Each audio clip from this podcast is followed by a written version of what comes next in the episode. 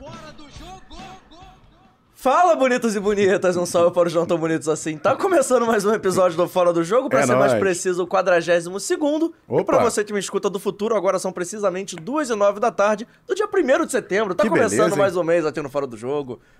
É o segundo mês consecutivo, dia 1 tem programa. É. Que é dia 1 de agosto, teve Marcelo Cabo, dia 1 de setembro. Estamos recebendo o Rafael Marques. amigo dele. Amigo dele, é verdade. É. Longa Comentarista da Jade Globo, CBN, também do canal ESPN. E antes, assim, a gente vai aqui, estou lá o Jamerson Rocha, já Opa. pedindo pra você se inscrever, ativar o sininho de Isso. notificação, deixar o seu like e, logicamente, compartilhar e avisar pros seus amigos. A gente tá ao vivo, porque hoje temos mais uma meta a bater. A gente nesse canal funciona através de metas, Jamerson Rocha. Faltam 13 pessoas pra gente chegar a 7 mil. Na 7, 7, É, 7 é, mil. Porque na live do Marcelo Cabo a gente pre- precisava chegar nos 5 mil. Isso. Agora a gente já precisava chegar no 7. Olha como é que a gente cresceu em Tá um mês. vendo? É, estamos chegando, né, Marcelo É, Devagarzinho. A, a criança daqui a pouco vai ser embalada. Amém. Mas estamos recebendo o Rafael Martins. Tudo bem, Rafael? Tudo bem, Desculpa sim, por essa conforme. introdução um pouco Não. desorganizada, mas... Ao contrário, ela Seja é natural. E a comunicação moderna existe isso. O Emerson Rocha, a quem está conectado com a gente, acompanhando ao vivo, ou como você mesmo disse, em algum lugar do futuro. É isso. Gostei da introdução. Vou, vou passar pro Vinícius Moura, que faz nosso podcast lá, o Rodar na Globo CBN, toda sexta-feira. Já vendi meu peixe aqui. Satisfação de estar com vocês, é, participando dessa. Aliás, é a minha primeira vez com podcast em vídeo, tá? Eu Opa. nunca participei de nenhum. Até em função das questões profissionais atuais Aham. e por ser uma mídia relativamente nova, né? Isso. É. O formato em áudio já é mais antigo, não como entrevista, né? Geralmente é um, um formato mais, é, digamos, matricial, um papo, Tem uma, uma conversa. pauta em si, né? É. Agora, como entrevista, é uma coisa relativamente nova. Como sempre, vocês estão sendo pioneiros. Eu conheço bem Emerson Rocha e seus estilos.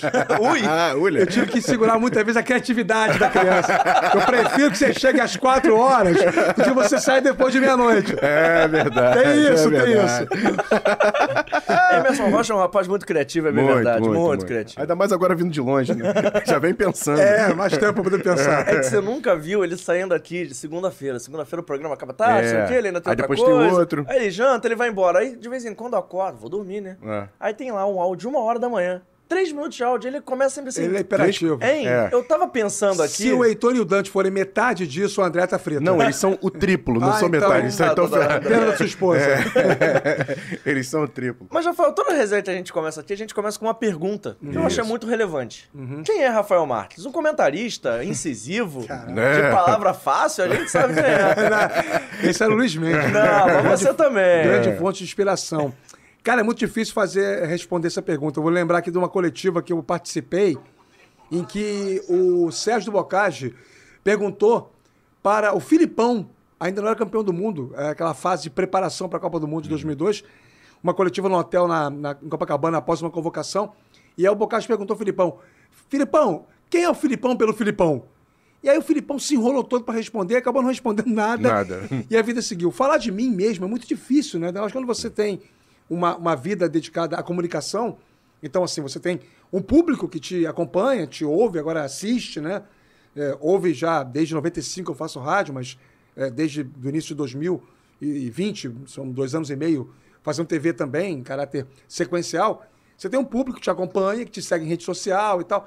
Essa galera pode falar mais de mim do que eu mesmo. E tem a galera da infância, os amigos, os parentes, os companheiros de faculdade, enfim. Eu tenho vários grupos de WhatsApp. Eu sou um tarado em grupos de WhatsApp, confesso, inclusive. É. Já espalhou pra todos aí o link, né? Mandei para todo mundo o Boa. link. Eu tenho, seguramente, é, porque tem os de trabalho e tem os pessoais. Eu tenho mais de 50 grupos de WhatsApp. Hum. Que beleza, hein? E dou, dou conta de quase todos. Que isso? Recentemente me botaram em três grupos da rua, onde eu tô morando lá em Vila Isabel.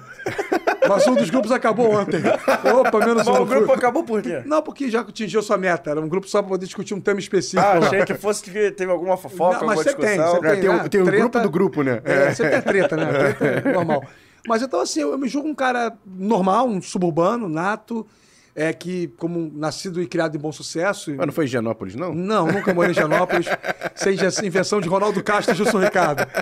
Um troço que aconteceu tantos anos atrás. Vai lembrar disso ainda, Emerson? Eu nunca morei em Janópolis, gente. Eu morava em Bom Sucesso, casei, continuei em Bom Sucesso e agora, em 2020, fui Vila Isabel. Mas, assim, sempre suburbano, né? Como todo cara de subúrbio, amante de futebol, jogando minha bola é, constantemente horroroso, né? Muito ruim Jogava de quê? É, de teimoso e na pelada do lado esquerdo ali, né? Eu fui centroavante uma época, quando tava fininho, fazia gol, ficava na banheira. Bom. Depois virei um zagueiro pela esquerda. ou um lateral que vai ao fundo uma vez por semestre. e na, e na- na época lá de bom sucesso, eu jogava bola muito, com muita frequência, né? Quase todo dia tinha futebol na rua e tal.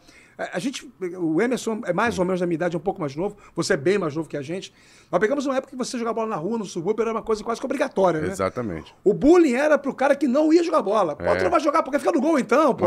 É, tentava forçar. os- O cara não gostava, mas é raríssimos eram os que, não- os que não gostavam de futebol. Era muito Até intrínseco. porque só tinha isso, né? Praticamente, né? Nem as brincadeiras de rua, né? É. Pique-esconde, pique-tá, corrida de chapinha, bola de gude. Só nunca gostei muito de pipa. É, eu. perdi um, um conhecido, um filho de um, de um amigo da, mi, da minha mãe, é, que morreu eletrocutado, acho que me traumatizou. Eu devia ter uns 8 anos, 9 anos. E aí eu acho que é por causa disso, nunca fui muito fã de pipa. Agora, todas as outras brincadeiras de criança eu tive no, no subúrbio. Agora, eu tinha uma, uma fixação muito grande pelo rádio, muito construída, muito alimentada pelo meu avô. Meu avô era um cara é, tipicamente, é, não era português, mas era como se fosse, porque ele era filho de português, Por isso a casado camisa, com né? uma... po- Assim, sempre. Até a mãe. É, casado com uma portuguesa e com um filho português. Meu tio, meu pai, é português. Foi até VP de Finanças do Vasco, no início da gestão do Campelo, Uhum. o Orlando Almeida Marques. Deve estar vendo a gente aí. Eu mandei o link, né? Espero que esteja vendo. Mas o meu avô era um cara muito, muito fanático por rádio. Então, assim, lá em casa a rádio era ligada automaticamente, o, o aparelho de rádio, porque era aquele rádio relógio. O mais avançado tecnologicamente possível era aquilo. que ligava sozinho às sete da manhã, que ele programou para tocar às sete. Então eu acordava ouvindo o seu redator-chefe. Que beleza, hein? Isaac Zaltman, José Manja, enfim, a galera, os grandes locutores, né, noticiaristas da Rádio Globo. E o rádio era desligado em algum momento durante o panorama esportivo. Hum, Quando dava sono no velho, ele desligava o rádio. Hum, 10 e meia, 11 horas, enfim. Mas a manchete do panorama esportivo eu conseguia ouvir, pelo menos. É, e assim começou a paixão pelo rádio. E era, seu, seu redator-chefe vinha Antônio Carlos, Paulo Giovanni, Francisco Barbosa, quando não era Paulo Giovanni, era Barbosa, né? Haroldo de Andrade, Lu- é, é, Afonso Soares, Luiz de França, Ed Musarif. Aí vinha a Voz do Brasil. Dentro do Ed Musarif do Rio Total tinha o quadro com o Zé Carlos Araújo e o Washington Rodrigues. Aliás, um abraço, beijo pra Paulinho, aniversário dele hoje. Opa! Uma figura incrível. Estamos querendo trazê-lo aqui, ou então ir lá nele fazer entrevista, com né? quem Porque eu tive a tem satisfação de trabalhar apenas oito meses e meio, mas que sempre teve um carinho, um respeito enormes por mim, Uhum. e eu por ele, um nome, né? uma marca da comunicação radiofônica do mundo, não só do Brasil, não. Grande Washington. E aí eu, no, daquela, ouvia rádio o dia inteiro, o dia inteiro, o dia inteiro. Aí ele desligava o rádio na hora do Brasil, da Voz do Brasil, assistiu aqui agora, o Jornal Nacional, a novela e depois, pimba, o panorama esportivo. E eu cresci assim, sete anos, oito anos, nove anos, dez anos, onze anos. Com 11, 11 anos, acho que foi com 11 anos, eu virei para ele e falei assim: vou, eu já sei o que eu quero fazer da minha vida. Eu morava com meus avós paternos, né? Meus pais se separaram quando eu tinha 5 anos. Aí ele falou: o que, que você quer? Eu falei: eu quero ser jornalista para trabalhar em rádio. Ele ficou muito chateado. Por quê? Eita. Porque ele dizia que as dentro do, mundo, do universo dele, a gente respeita é, o alcance de cada um, as piores raças do mundo eram jornalistas e os advogados. Eu dizia, por quê, vô? Um porque esconde a verdade, outro porque defende bandido. Quando eu disse pra ele, quero ser jornalista, você imagina a reação do velho. A minha avó ainda me cutucou, te falei pra não falar agora pra ele. Foste teimoso, foste teimoso. A avó, um dia ele tinha que saber, né? É, é uma profissão. Aí ele me chamou alguns dias depois e falou, já que você quer ser, você vai sofrer muito com isso, mas sejam dos melhores. Carregue pra vida tudo aquilo que você aprendeu aqui em casa e, e faça sempre o certo. Faça sempre o que a sua consciência mandar. E é até complicado falar do velho, porque ele morreu no dia que eu fiz a minha prova do vestibular, em 28 de novembro de 93. Eu com data sou chato, tá? É, Muito eu chato. sei disso. É, você sabe muito bem.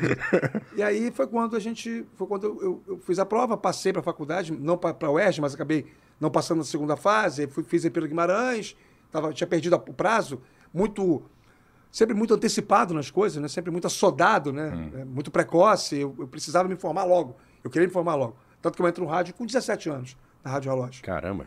para fazer o programa de futebol de salão que tinha na sábado à noite, no Giro da Bola. Aí, rádio relógio, entrei no futebol de salão, entrei no futebol de salão, um menino arrogante, um menino posudo, que se achava mais do que era, porque a vida inteira cresceu com todo mundo dizendo você é acima da média, você é inteligente demais, você é um mini gênio, e hoje eu faço de tudo para que não digam isso para as minhas filhas. Pelo amor de Deus. Maria Luísa e Maria Fernanda são crianças normais. Isso. né? Vão crescer dentro da normalidade e tal. Não tem nada de, de extra série nelas, não. Mas eu cresci ouvindo isso. E era uma coisa pulverizada na rua. Bom, como é que você vai. Aí eu entrei cheio de ideias. Era, é- era o namoradinho de todas as. que- Você sabe que as mães das minhas amigas que me queriam pra genro. É, é impressionante. Eu não sou o Brad Pitt, mas não sou também o Tchau Bacalé. Então, é meio, meio tempo. né? Dá- Dava pro gasto, né? Então, mas eram todas, sem exceção. É. Mas eram, algumas eram assintosas. Você não quer namorar minha filha? Isso ela quer, né, tia? E assim, era, era, muito, era muito engraçado, era muito, muito maneiro. E assim, eu, eu cresci, mas só que eu entrei futebol de salão para uma realidade de trabalho. E aí, com 17 anos, 18 anos, a gente tem a certeza. A gente não acha, não. A gente tem a certeza É. que a- a- o, o rei está aqui na nossa barriga, né? E aí eu fui apanhando. Eu, depois de ser repórter, eu fui dirigente de futebol de salão, trabalhei dois anos no clube do subtenente e sargento do Exército, no Rocha, e dois anos no Fluminense. E aí foi quando eu realmente amadureci, apanhando muito. Eu fazia muita besteira. Vocês imaginam Por só? exemplo? Eu invadi quadra, E Tipo. Só veio um gol uma vez. Como assim? ah, não, essa É, história tem que contar. Ela- Em 97, o nosso jogo Sargento e River, lá na, na quadra do River. Inclusive, hoje eu sou diretor de futebol de mesa do River. É. Se bem que eu entro lá, não lembro mais disso. Mas. Já agora vamos, vamos lembrar. Aconteceu um lance em que eu estava atrás do gol, eu era o supervisor, tinha direito a ficar perto da quadra, né? É, e aí era o início do goleiro linha, futebol de salão, primeiro ano que o futsal, o goleiro podia sair da área. Aham. É, o time do- River ganhando o jogo, é, a gente ganhando o jogo e segurando, eles botaram um, um goleiro linha. E eu não sei qual foi a jogada que aconteceu, que o nosso goleiro errou, avançou e tal. Eu sei que eles deram um tapa pra bola entrar. Eu entrei na quadra e dei um bico na bola. E aí bati, entrei no vestiário e só saí de lá três horas depois descontado. Então, tem isso. Ainda bem que E, e tinha... ganhou o jogo? Ganhamos 10 a 9. Ou seja, foi importante. Mas não façam isso em casa. Nem na quadra. Ah, eu, eu dizia pro juiz, eu não tenho medo dessa súmula, desse tribunal de M, eu, pode me inscrever aí. Eu fui julgado quatro vezes. Uma das vezes... eu- Condenado em quantas? Toda. Não, a, a- a- a- condenada condenada eu fui só em uma, mas foi multa só. Eu fui absolvi- absolvido por uma. no jogo, é, porque, assim, enfrentar o Vasco, pra mim, tinha sempre um motivo especial, né? É, então, ganhar do Vasco era muito importante. Aí teve um jogo nosso do Juvenil, ou foi, acho que foi Juvenil. Nós perdemos por um gol. E você tava no, no, no- no- no Eu- Sargento eu ou no já no tava- Eu Fluminense? estava no Sargento. Aham. Nós perdemos por um gol em São Januário. E aí eu comecei a xingar o juiz Nelson Ortega Marques. Comecei a não é xingar parente não, né? Não, não é não. aí ele foi, olhou pra mim, todo calmo. Eu falei, você pode botar meu nome na súmula aí. Aí ele foi e botou. E aí eu fui julgamento. o artigo que eu tava pegava, previa uma, uma punição de quatro meses. Aí eu falei, quem vai me defender? Luiz Roberto da Rocha Pita. Rocha Pita foi um grande nome da história Que também não era meu parente. futsal, também não era seu parente, não. E ele, ele nunca foi advogado, não chegou a ser a fazer a OAB, mas estudou um alguns períodos de direito, era um cara muito inteligente e muito respeitado como defensor dentro do futebol de salão. Ele tinha sofrido um derrame, então ele tinha um problema na boca. Mas isso para ele não era nem um pouco relevante. Gostava de tomar um conhaque. Aí um dia eu chamei Rocha Pita, falei, você pode me defender? Claro, com o maior prazer, conheço você há muitos anos. Aí ele começou a gravar. A, a, primeiro que a tributa, a tribuna tinha o nome dele. Que isso, hein? É, Luiz Roberto Rocha Pita, na- no púlpito. É. Aí ele sentou lá e começou. Senhores, eu conheço os Rafael Correia Ribeiro. Falava o nome todo, né? De todo mundo. Aprendi com ele isso. hein? É. De- muito antes dele nascer. Quando ele falou isso, os auditores já fizeram assim, né? Seu pai, Jorge Ribeiro Marques, foi meu jogador de futebol de salão do Infante. Seu tio, Orlando, sei seu avô, Arlindo Ribeiro Marques, foi técnico. Caramba. Nem eu sabia que ele sabia isso tudo. Aí eu comecei a gelar. Eu falei, meu Deus do céu, o que ele vai dizer, né? Aí, quem de nós nunca na sua infância, na sua juventude, cometeu.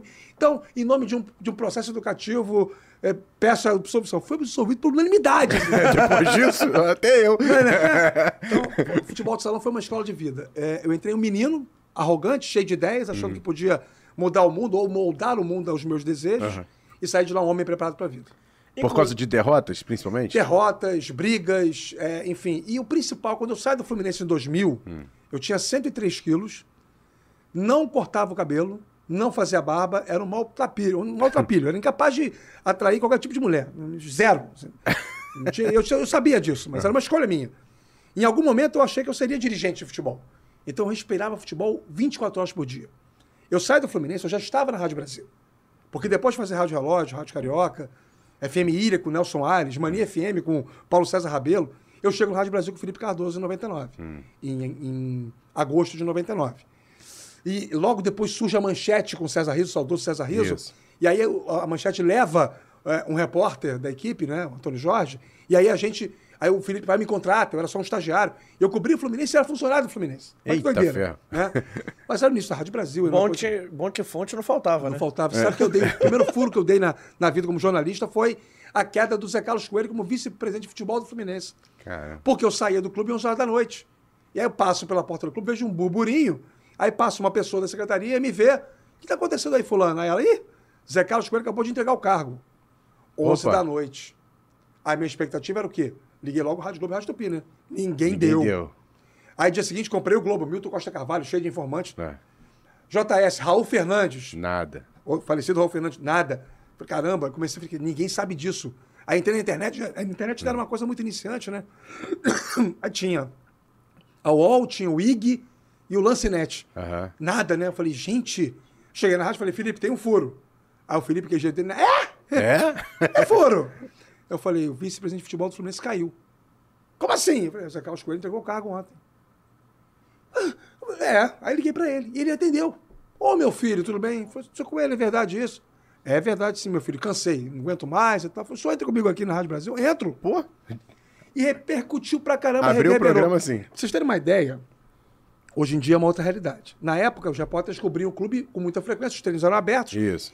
E os setoristas, eles tinham uma identidade grande com o Fluminense. Eu chego no Fluminense em 99, pego Manuela Pena pelo lance, Raul Fernandes pelo JS, Milton Costa Carvalho pelo Globo, Rui Fernando pela Rádio Globo, pela Rádio Tupi, Eugênio Leal, é, tinha uma galera, Zé Luiz Gipinho pelo dia, é, Eusébio, Eusébio, Eusébio Falcão, acho que é esse o nome dele, JB.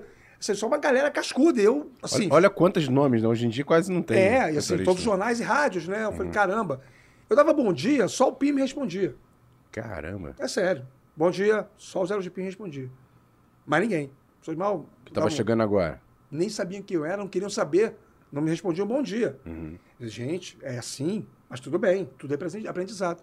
No dia seguinte a esse furo, quando eu chego no treino, ô menino, o menino, era o Milton Costa Cavalho me chamando. Eu falei, ô, sou Milton. Raul, esse é o menino que deu a notícia. Ah, Raul, você deu a notícia da semana, parabéns, hein? Aí vieram falar comigo. Aí vieram falar comigo. Aí eu falei, não, obrigado e tal. Não, que, pô, você deu furo, parabéns, que legal. Cê- Mas- Precisei ter a, felicidade, a sorte de, Aham. né? Para poder ser minimamente notado pelas pessoas. Era, hoje em dia não, hoje em dia com rede social e tal, e a coisa mudou muito, É, né? verdade. Hoje em Mas dia é aí muito depois eu vou. Eu fui para o Fluminense, aí chegou uma hora que eu tive que escolher. É, eu não queria mais futebol de salão, estava, repito, sendo um, um maltrapilho. E aí, a grande pancada que eu tomei, Escofano, para te responder, foi a seguinte: eu recebo da. da é, o Fluminense eu peço demissão, peço para ser demitido, na verdade. O Tadeu Sérgio era meu diretor, ele me mandou embora. E aí eu esperava que o telefone fosse tocar, né? No dia seguinte. São, eram 16 clubes na época que a gente tinha um futebol de salão e meu trabalho era bom, tecnicamente muito bom. Eu ajudei a revelar muitos jogadores. Aí o telefone não tocou. Eu, pela primeira vez, com 22 anos, 21 para 22 anos, eu, eu senti um negócio chamado depressão. Porque não tocava o telefone, ninguém me chamava, e não saiu só eu. Saímos todos. Paulo Roberto, que é o grande nome da história do futebol de salão, era o coordenador, saiu junto. Marcos Lourenço, Ricardo Ferreira, saiu uma galera do Fluminense. É, o Fluminense ficou esvaziado. A verdade é essa. Os grandes, grandes profissionais saíram do Fluminense no final do ano 2000. Porque a gente não tinha estrutura, era uma desgraça. Era muito ruim. Hoje está melhor. E na época eu falei assim: ah, não, não vou. Alguém vai me chamar, né? E ninguém me chamou. E aí eu Cara. chorava, passei 15 dias chorando todos os dias. Nem minha família sabe disso, só minha avó acompanhou isso. Que Deus a tenha. Aham. Todo dia eu chorava. E aí um dia eu parei, olhei pro espelho e falei assim: quem é você? Olhei pro espelho e falei para mim mesmo: quem é, quem é você? Você não tá, não tô te conhecendo, quem é você? E aí eu resolvi acordar, comecei a fazer uma dieta, perdi rapidamente peso, e aí fiquei na Rádio Brasil. Deus é tão bom que naquele mesmo mês em que o Fluminense, em que eu saio do Fluminense, janeiro de 2001, o Luciano, que era o diretor da Rádio Brasil, chama o Felipe Cardoso e fala assim: tem uma diferença muito grande de salário aqui entre os repórteres. Tem dois que ganham muito menos que os outros dois. Um dos que ganhava menos era eu, tinha pouco tempo de casa. Aham. Que tal se a gente botar esse salário do Rafael aqui e o salário do Gustavo Adolfo aqui? Aumentar, não diminuir os outros. Aumentar. Pô, que beleza, hein? E aí e assinar a carteira. O Fluminense vai a carteira assinada até dezembro de 2000. Em janeiro de 2021, o Rádio Brasil assina a minha carteira. Caraca. E aí, e me paga, e o que a Rádio Brasil me deu de aumento compensava mais ou menos 50 reais a menos o que o Fluminense me dava de salário. Aí eu falei, Deus é muito bom, né? Tá me mostrando qual é o meu caminho. Uhum. E aí eu comecei a me dedicar mais ainda ao meu ofício, para o qual eu estudei, me formei, e aí comecei a fazer as coisas e tal, e aí o resto da história é isso. Rádio Brasil até 2002, fevereiro, aí fui para o Sistema Globo de Rádio em 4 de novembro de 2002, se me permitirem, daqui a pouco completo 20 anos. E olha só, a gente tem um áudio que eu vou pedir enquanto eu peço, Áudio? Bom. eu peço ao DVD também para baixar um pouquinho do meu retorno, por favor. É, a gente tem um áudio muito especial, Vitor. É aquele, o primeiro áudio que eu te mandei. Pede para colocar aí. Vamos ver se o Rafael reconhece que mandou esse áudio para ele. Rafael Marques, o que falar de Rafael Marques? Um amigo, um irmão muito querido. Rafael Marques é um milagre de Deus, um, um cara que é um exemplo para todos nós como ser humano, como profissional. Eu tenho, tive o prazer de ter ele quando eu jogava no Fluminense como supervisor. Aprendi muito com ele. E depois ele trilhando essa carreira brilhante e aí como comentarista esportivo e que nos traz muito orgulho não só para mim mas para toda a nossa região lá do subúrbio né da PEN, Genópolis a gente fica muito orgulhoso de ter o Rafael como um profissional brilhante dentro da sua carreira eu eu vou falar aqui para os amigos que além de ser um dos maiores comentaristas de futebol do Brasil mas o esporte que o Rafael pratica, número um, não é o futebol. E aí eu vou deixar que ele responda na mesa o qual é o esporte que ele é multicampeão. Essa mesa né? aqui seria bom. Ele faz muito bem, com excelência. E depois, se ele tiver oportunidade, mostrar a gama de troféus que ele tem desse esporte, né? E uma outra passagem é os nossos campeonatos que a gente jogava na pracinha, lá em Higienópolis, onde ele foi nascido e criado, que hoje a praça leva o nome de um grande amigo e irmão do Rafael, e aí ele vai contar um pouquinho dessa história. Rafa, um beijo no coração, que Deus te abençoe, que Deus abençoe todos aí dessa mesa maravilhosa, e mais uma vez, muito obrigado e muito orgulhoso de participar do programa. Forte abraço a todos. Boa. Quem é que te mandou Marcelo? Ribeiro Cabo, cara, assim, um amigo, irmão. Foi meu atleta no Fluminense, né? É. Eu chego no Fluminense em 99, no último ano dele como jogador. Era um fixo, bom, bom jogador de futebol de salão. Bom. Bem pesadinho. Já tava pesadinho. Be- beijo, Cabo. É, mas assim, uma figura incrível. Um beijo pra Jaqueline, pro Gabriel, família maravilhosa. Então, é, só me defendendo, a pracinha era em Higienópolis. Ó, mas ó. eu morava em Bom Sucesso, porque eu morava na rua, inclusive, onde meu pai tá lá até hoje, onde tem a igreja Nossa Senhora de Bom Sucesso. Então, até Democráticos, que era a avenida que cortava a minha rua, Sim. é Bom Sucesso. Da Democráticos pra lá, pra cima, Miguel Bonier, Santa Mariana, é Higienópolis. E a praça, a antiga praça do Berlink, agora, e agrade- agradeço aqui imensamente a comunidade lá da região e ao Diego Vaz Ferreira, é, atual subprefeito da Zona Norte, que foi meu jogador. Também. Foi jogador de futebol salão meu no Fluminense, fui supervisor dele, grande Ferreirinha, pela revitalização e pela, e pela modernização do espaço.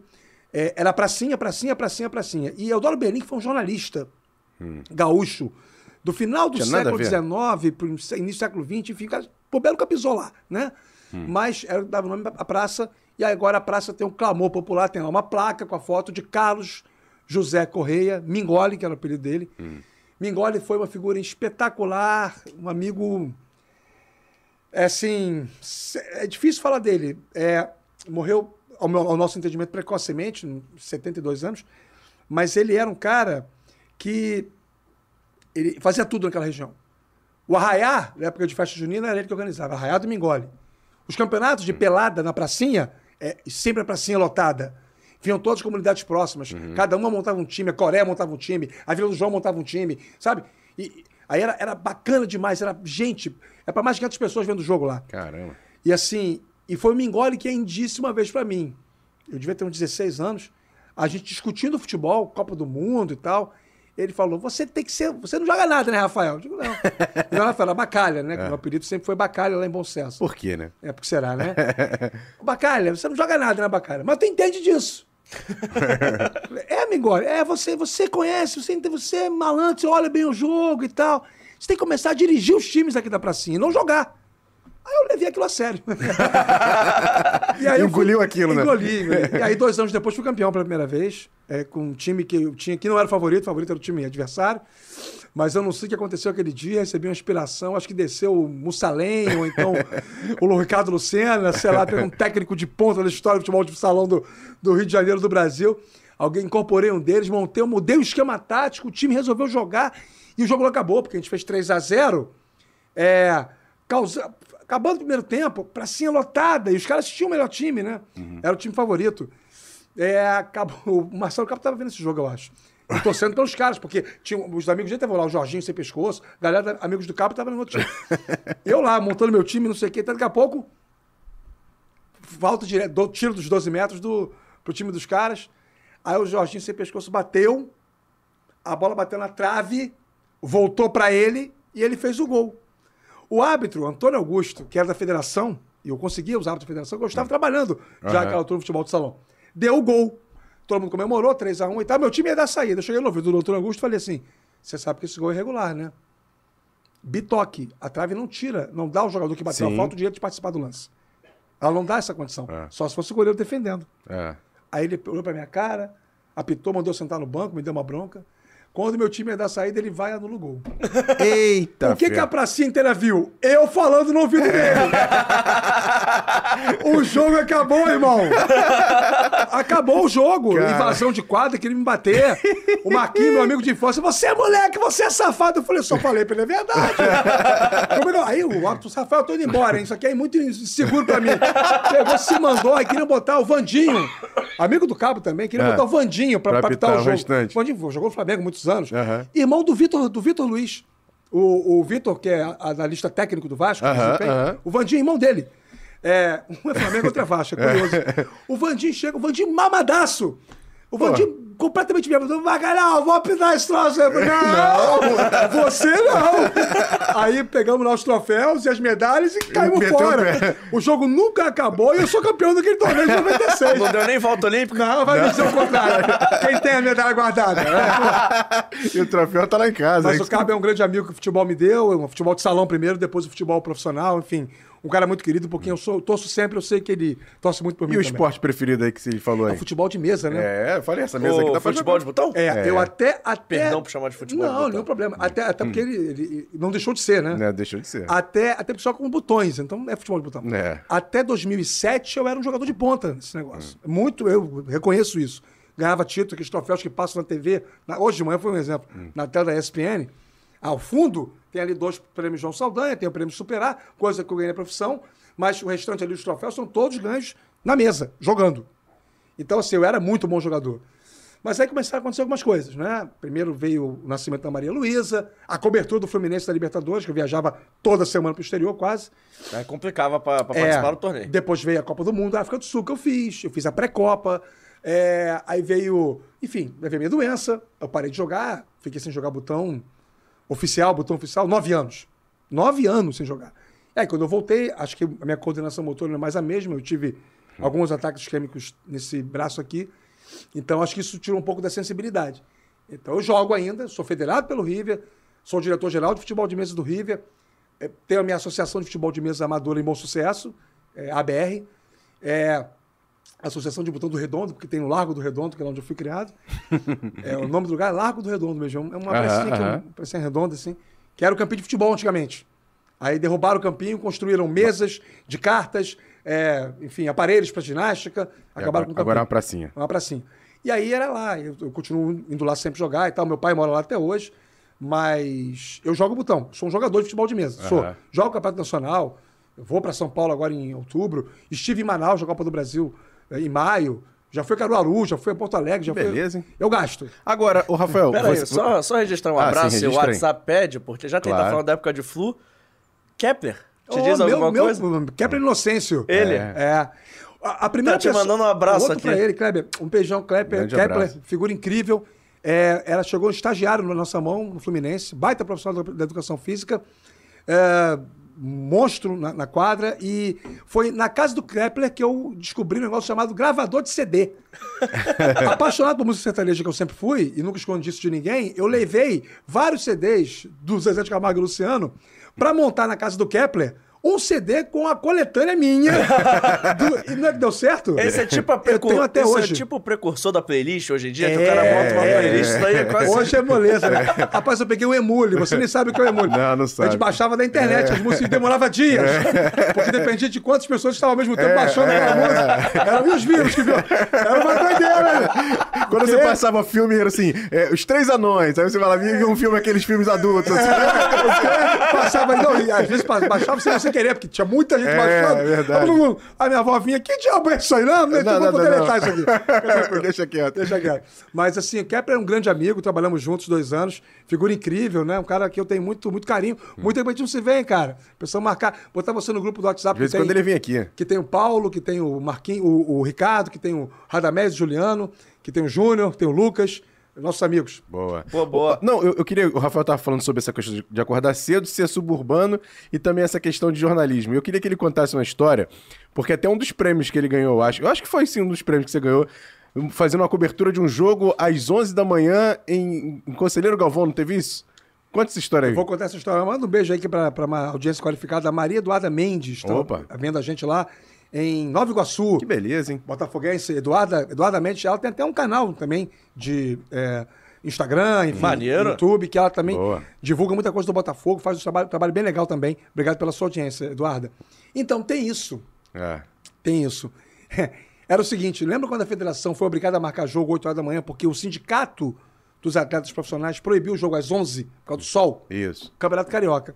Aí o Rubinho, né, de birra, marcou Antes. em 2009, 8 horas da manhã, o jogo. Enfim, aí, aí marcou o jogo Madureira e Boa Vista. Ah, Beleza, foi notícia e tal, o jogo tá marcado. Isso foi no sábado, na segunda que marcou o jogo, o jogo seria no sábado. Aí eu cheguei na rádio terça-feira, Marcos Vinícius Pinto, né? Eu, hoje diretor de comunicação do Vasco, Aham. Chega pra mim e fala assim: meu chefe de reportagem, né? Ele olha pra mim, faz uma cara. Aí eu falei: o que, que foi, cara? Tem uma pauta pra você, só você pode fazer. Vambora, tô dentro, nunca corri de trabalho, tu me conhece bem. Aham. Eu sempre corri ao encontro do trabalho, nunca do trabalho. Aham. O jogo do, do Madureira contra o Boa Vista, sábado, eu falei, pô, eu tava esperando ser escalado. A minha dúvida é se a rádio ia fazer ou não. Aham. Eu tava esperando ser escalado. Não, você é o mais talhado, eu sei que você vai fazer feliz, com, né, com uma disposição grande, com tesão danado. Eu falei, tá, vou mesmo, vou. Aham. E fui. Cheguei antes de todo mundo, lá, cheguei 10 para 6. Meu Deus. Você chegou no estádio às 10 para 6. Eu tinha que chegar antes. Ali do lado do Mercadão de Madureira. É, cheguei, saí de casa às 5 horas da manhã, bom senso. Aí peguei um táxi, telefone, o, o, o- o transporte que a rádio pagava, o táxi, acho que não tinha aplicativo na época, não, não tinha. Peguei o táxi da rádio, fui, né? Cheguei lá 10 para 6, não tinha ninguém, estádio fechado, e abri às 6. Aí abriu, eu entrei. O primeiro cara a entrar no estádio fui eu. Aí eu fui sem equipamento, sem nada, só eu. Aí daqui a pouco começa a chegar as pessoas, daqui a pouco vem um casal. Um casal entrando assim, tipo 6 e 5, né? Aí entrevistei o casal. Eles vieram direto do motel. Ulha! Eles estavam no motel, e aí saíram do motel, seis da manhã, acabou a diária, direto pro jogo. Ali naquele carícia, ali, Cara, fica falei, perto já ali. estou com sorte, né? Deve ser, é. É do lado ali. Aí eu falei assim, pô, tô com sorte, né? Eu já pego um, um cara. Porque olha só que personagens peculiares, né? Coisas pitorescas. Então, Aí foi chegando, e foi Foram gozar amanhã, assim, né? foram gozar amanhã. É, aí no- a gente tava. Na... Aí eu falei, cara, comecei bem. Aí daqui a pouco chega a delegação do Boa Vista. Aí desce um cara baixinho. Eu falei, não sei o que. O cara falou assim, pô, tudo bem? Esse jovem não. Não, a gente tava na concentração aqui na Barra. Eu falei, é, tal. E quem é o nutricionista? Eu falei, eu também sou nutricionista. Eu não lembro o nome dele. E o cara era uma espécie de subsupervisor, fazia tudo. Aham. Eu falei, o que, que eles comeram? Comeram macarrão. Falei, Sério? É, comeram macarrão. Cinco e meia da manhã na concentração. Aí, aí comecei a gravar com o cara falando. Aí chegou Paulinho Criciúma pra ver o jogo. Ulha! Por quê? Troço aleatório.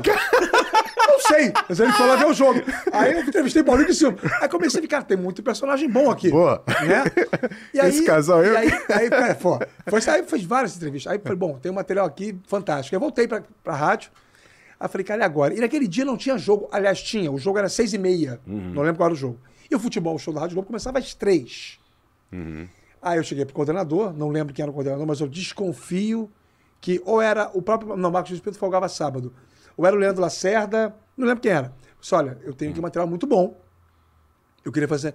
Quanto, quanto tempo você, você- você- eu posso fazer a matéria? Quanto tempo você quiser. A matéria ficou com 17 minutos e meio. Gigante. No rádio, Cla- isso é... Claro que a versão pro CBN Esporte no dia seguinte foi menor. Acho que ficou com 6 ou 7. Hoje em dia chamariam de podcast, né? É, é. E aí, como é como é que eu vou fazer? essa- Qual vai ser a pegada dessa matéria, né? Tem tanta coisa legal, tudo exclusivo meu, né? E aí eu falei assim, cara, era sábado, a minha sacada foi sonorizar a matéria com a vinheta. Acorda, Brasil, pra escutar! o show do Antônio Carlos está no ar. E aí eu começo o meu off. Era, era, era esse o som ouvido em Madureira neste sábado, às seis e pouca da manhã. Eu comecei a contar a história, baseada em cima do show do Antônio Carlos, Aham. que era o horário do programa líder de audiência. Aham. Né? Aí eu aproveitei para fazer uma espécie de automarketing, né? Aí comecei, comecei a bombar em cima disso. E, cara, não é que no final das contas ganhei o prêmio com isso? Caraca. Foi a melhor, melhor matéria de rádio de 2009. Escolhido pelos companheiros que fizeram parte da banca lá. Alguns escreveram, outros colegas escreveram. E aí, para minha surpresa, um, um checão de um conto. Bom. Tá bom. E o troféuzinho que é maravilhoso, que eu faço questão de exibir sempre na televisão. Aliás, os dois, né? É. Um é, é essa matéria, que eu, que eu ganhei como primeiro lugar, e o de 2011, que foi entregue em 2012, que eu estava internado, a minha mulher foi receber, é o segundo lugar pela entrevista bombástica com o Emerson Sheik, quando ele sai do Fluminense. Na casa dele. Eu vi a macaca. Ulha. Que Que história tinha. é essa? É, Emerson- Contextualize essa história. O Emerson tinha uma macaca na gaiola. Ah, é verdade. Em casa, assim. E ó, a gente achava que era brincadeira, que era zoação e tal. E aí o assessor de imprensa do Emerson, na época muito meu amigo, ainda é meu amigo até hoje, e, e- só que não é mais, que não é mais assessor de impre- de imprensa dele, porque o Emerson agora é comentarista. aí armou uma entrevista comigo, com o Thiago Asmar, então repórter da TV Globo, e com o Eduardo Peixoto, pelo GE. Globo. Nós três fomos lá, cada um fez a sua matéria. Isso era uma segunda-feira, eu estava embarcando naquela segunda para Assunção para fazer Fluminense libertar. Oitavas de final, jogo de ida. Ah, não, jogo, jogo da volta. O Fluminense perdeu por 3x0 e foi eliminado. Frango do Isso. Ricardo Berna. Aí eu fiz a entrevista e no dia seguinte era meu aniversário, 3 de maio. E botei a entrevista em três partes no Globo Esportivo. Só que assim, eu não tinha expectativa nenhuma que ela fizesse muito barulho, porque a TV Globo tinha feito. Sim. E o GE também. Bom, eu não sei porquê. Eu desconfio, mas como eu não tenho certeza, não vou dizer qual é a causa disso. Mas a matéria do Thiago Asmar e do Eduardo Peixoto, elas foram podadas. Polidas. Podadas. É, não foram na íntegra, com as Aham. partes mais apimentadas. Acabou que a minha foi. Foi. E aí o Sheik faz falar absurdos do Peter, do Mário Bittencourt, do Fred, chama de mau caráter. Caramba. Foi uma baita entrevista que eu dividi em três blocos no Globo Esportivo. Foi tão boa a entrevista que o Zé Carlos Araújo, que vocês conhecem Aham. muito bem, todo mundo conhece, o Emerson não trabalhou com ele. Não, né? cheguei a trabalhar. O garotinho é muito meticuloso com as coisas, muito pragmático e muito Hum. organizado. Quando eu falei para ele que era, ele falou, poxa, mas três entradas de Fluminense? Eu falei, escuta a matéria, matéria, Zé Carlos. Quando ele ouviu o início, ele falou, não, tudo bem, Vale. tudo bem. Pro garotinho dizer que valia, Aham. quebrar o, o script do programa Aham. para botar a entrevista na íntegra, porque realmente valia. Eu não tenho essa entrevista, ela- acho que ela está em MD, se- com muito custo, talvez acho- procurando lá em casa eu acho, mas enfim, me deu um prêmio também de segundo lugar. Mas Boa. a matéria você tem ainda? A matéria de Não, 17 minutos? não, não. A Nem, matéria- nem a de 17, né? não, do, do a- de Madureira? 17 talvez esteja em MD também. Aham. Talvez esteja em MD. Contextualizando para as pessoas que estão em casa, Isso. que eu sempre gosto de contextualizar, que eu fico imaginando minha mãe, meu irmão, pessoas que não são do meio. O que, que seria um MD? MD, vamos lá, é uma evolução da fita. É. Ah, perfeito. Tinha a fita de rolo, né? O cartucho é um pedaço da fita é, diminuído, né? Só É um uma, é uma mídia, é uma mídia que É, era um é. CDzinho que era dentro de um. E depois do, M- do- do cartucho veio o MD, Isso. que era um CD pequenininho, quadrado, assim, desse, desse, desse tamanho mesmo, assim, pequenininho. É, É, metade desse celular aí. Isso. E, e que servia pra você gravar. Eu vou trazer um pra ele, vou dar um de presente pra é, ele. pô, né? Não tem mais utilização, você decorar a casa. dia- É, Porque no dia de hoje é perigoso falar que você tem um MD. É perigoso, mas Gito, traz o sorvete É, aí pra tem gente. isso também, é, é tem isso perigoso. também. Hoje em dia já não pode mais falar essas coisas. Viu? Traz pra cá, por favor. A gente tem o DVD sorvetinho. nas carrapetas e o MD.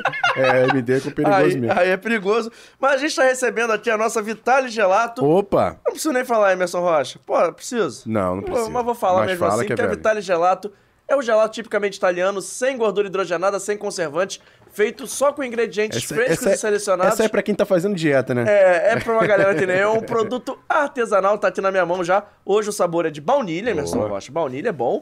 E tem aquele também de brigadeiro. Opa, O de brigadeiro, pra quem começou é a dieta ontem, o de Ah, brigadeiro. meu ah, meu Deus do céu. Mas vamos falar sobre a Vitale Gelato. É um sorvete tipicamente italiano e o melhor de tudo. Hum, Entrega em praticamente todos os bairros do Rio de Janeiro capital. que isso. Vitale Gelato, fenômeno. Fenômeno total. Fenômeno. Você Sai que é sua, Você quer pedir, você faz o seguinte, primeiro de tudo. Hum. Você vai lá no Instagram, arroba Vitale Gelato, vai ter um QR Code passando Opa. aqui. Opa! passando aqui, aponta pro lado certo, o Isso, Vitor já é, fez um sim. Tá passando aqui do lado aqui. E você vai lá, aponta o seu celular, tem o Instagram, arroba Vitale Gelato, tem o telefone 21 99 447 3900. Falou muito Vou rápido. Repetir, 21 99 447 3900. Anotado. Além do site, se você quiser pedir, eles estão no iFood também. Mas o você que eu tem quero. contra, você tem contra quem fala rápido? não entendi também, não entendi. Mas o que eu quero saber é. Tem promoção, Emerson? Tem promoção pra Tem promoção. Ah, Esse moleque. potinho aqui de 600ml de 45 reais ele está saindo por R$ 36,90. Boa. E agora você vai somar esses dois potes vai dar um litro e 200. Isso. Mas é pouco na Vitale Gelato. Porque o maior pote é de um litro e 300. Isso, tem aquele E esse chorinho. pote de 75 reais tá saindo por R$ 59,90. Vou repetir. De 75 por R$ 59,90 você pega lá um pote de 1 litro e 300. Essa é a Vitale Gelato. Vou falar o telefone mais uma vez, o QR Code tá aqui, mas é o 21 99 447 3900. Eu vou devolver aqui pra bolsa Pra os sorvetes. Mas você tem sorvete aqui, Rafael? Eu prefiro flocos, né? Se tiver. Tem baunilha E brigadeiro. baunilha brigadeiro? É, baunilha. Baunilha. Emerson Rocha. Eu vou do brigadeiro. Eu pô. também vou no Brigadeiro, mas Dito, lembra que o meu é daquele jeito, porque estou sendo observado agora nesse momento, que eu comecei um projeto fit ontem. É. É, ontem. Nosso JP Ontem. Folia, ele quer fazer um JP Folia. Sabe que hoje eu vou lá naquela loja do nosso amigo lá de Castelo do Caxambi, né? Ah, é? Posso fazer o merchan deles Pode, à vontade. Vou no Caxambi hoje. Não só eu, eu e uma galera. Boa. Não sei se vocês estão vendo, eu mandei o link pra eles, né? Mas, ó, confirmaram a presença. Vaguinho, Ah. Calheiros, Rodrigo Campos. Que isso, hein? Que isso, hein? É daquele outro grupo. Ah, é. Eu saí dos dois. É. Você saiu só dele. Mas eu voltei pra esse. Eu não voltei pro outro.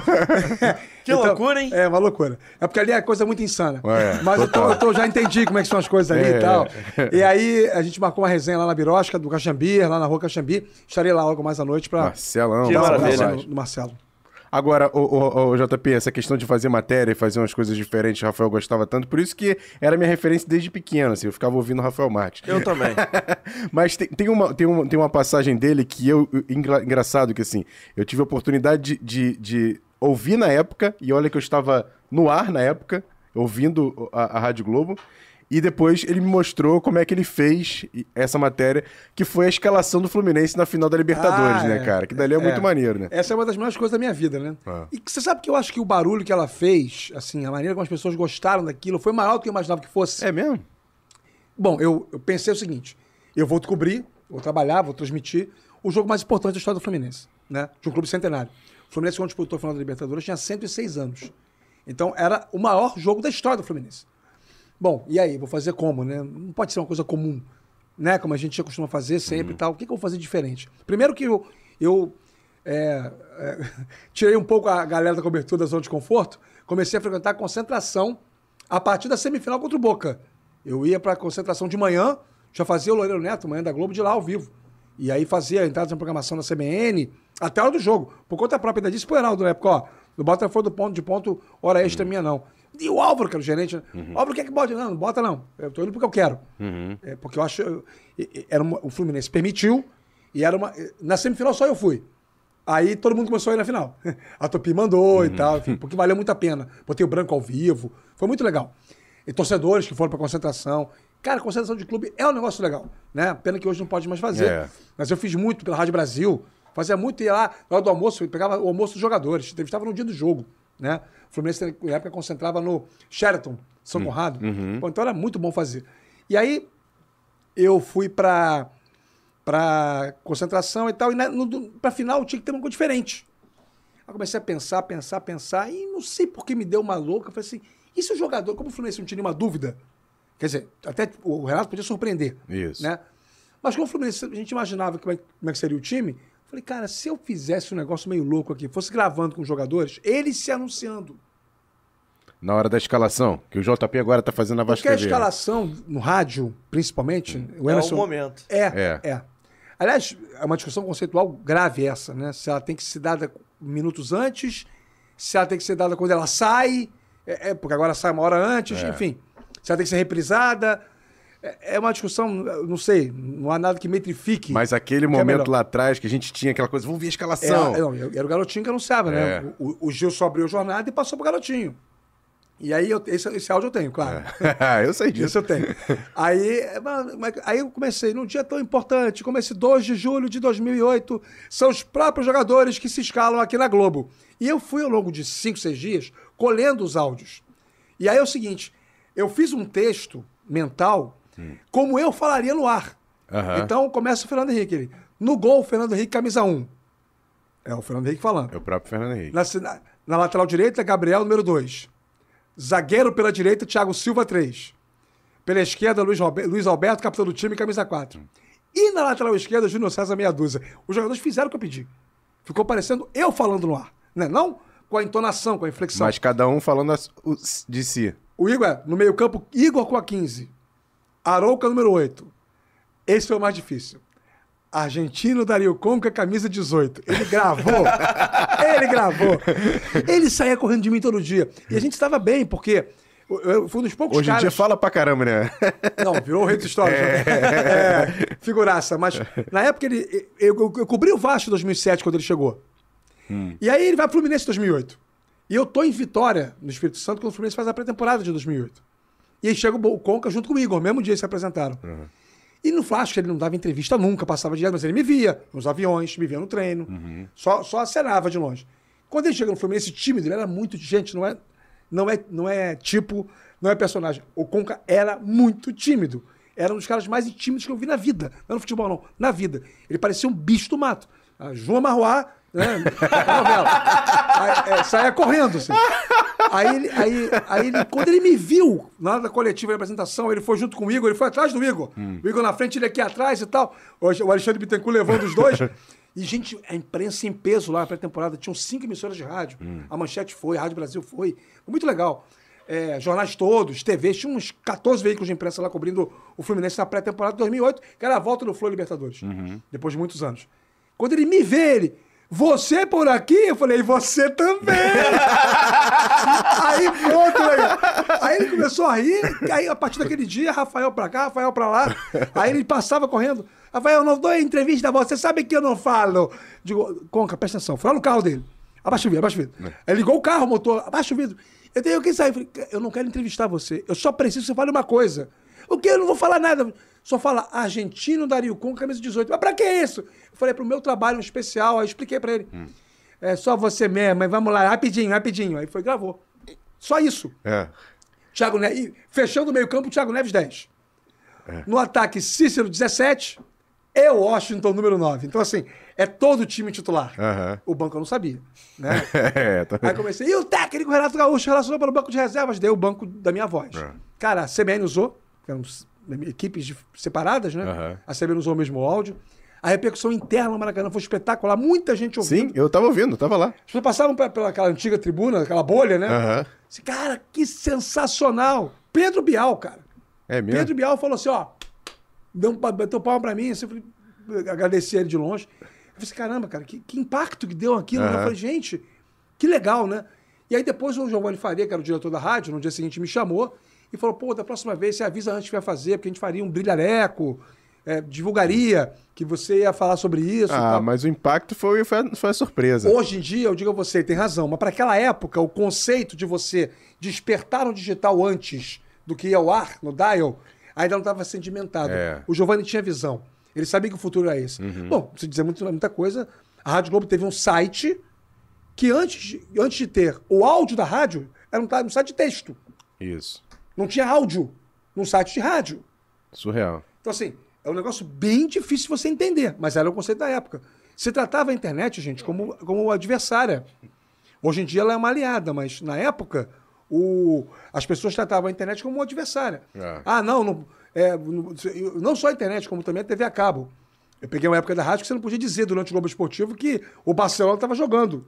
É, Ah, eu também peguei. Eu Porque a pegar. senão o cara vai desligar o rádio e vai ligar a É, televisão. verdade. Desculpa, eu não consigo acreditar nesse conceito. Como É. se o cara que fosse Barcelona, doente, e que tivesse a condição de ver o jogo, ele já não estaria vendo o jogo. não é porque a Rádio Globo disse que o Barcelona tá jogando que ele vai trocar o telefone. Vai desligar o rádio e ligar a televisão. Não, eu peguei essa época também, eu peguei É? essa época. Eu tô adorando, né? Que agora eu tava. Ah. Pô, tava com uma vontade de um chocolatinho. Tô abrindo aqui um, um momento. Mas posso botar aquele vídeo que você mandou? Claro, a- agora Bota é a na hora. hora aí, tipo, hoje, hoje a gente trabalhou, hoje a produção trabalhou. É, Deixa eu ver aqui, Vitor. Você tá fazendo um ou dois com é a o mão? segundo, é o segundo. É o segundo, é o segundo. É o segundo. Olha quem te mandou um recado aí, Rafael. Comandante. Olá, Emerson Rocha. pessoal aí que está acompanhando o podcast Fora do Jogo. Olha, é um prazer estar com vocês e parabéns por convidar aí o Rafael Marques para participar desse programa, um dos grandes nomes do rádio. E eu queria levantar uma questão com ele, que é a seguinte: nós sempre tivemos muita afinidade é, e o Rafael seguiu muitos caminhos que eu já tinha também trilhado.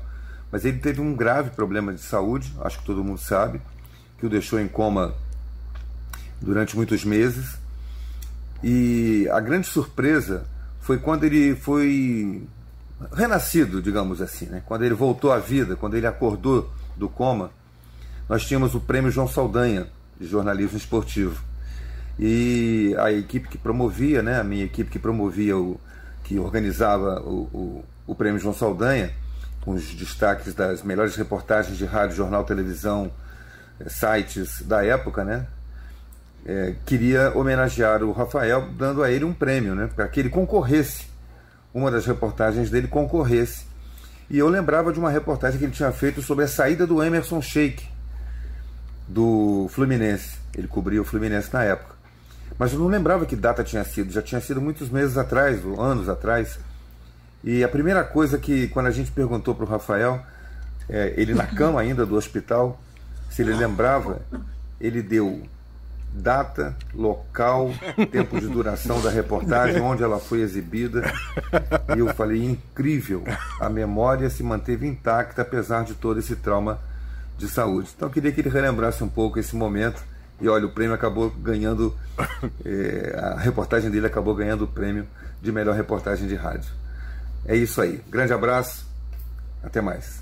Valeu, Heraldo Leite. Heraldo Leite imitando João Saldanha, né? É. Ele pode, né? Heraldo Que um dia a gente quer ele aqui também Não, o um Heraldo papo. tem licença para meu, meu comandante, eu chamo de comandante. O pessoal achava que eu chamava ele de comandante porque ele era o coordenador da equipe, né? Uhum. Mas não, ele era comandante muito antes e continuou sendo depois. É porque é uma liderança, né? É uma, é uma figura exponencial. Uma Referência. Liderança, uma liderança da classe, uma referência de conduta, de tudo. O Heraldo, um 10 Copas do Mundo, vai fazer agora a 11 primeira. É meu segundo pai, meu padrinho de casamento, com orgulho. Eu tenho é, muita satisfação de ter atingido um nível de relacionamento com o Heraldo de confiança extrema e assim. Claro que a gente não pensa igual em tudo, e isso nem é possível, né? algumas divergências e tal, algumas passagens que a gente é, discutiu né, sobre algumas questões, até trabalhando junto mesmo, ele Que é como normal. coordenador, eu como chefe de reportagem, depois eu como coordenador dele, ele como, como comentarista. Mas isso não abalou a relação pessoal de forma alguma.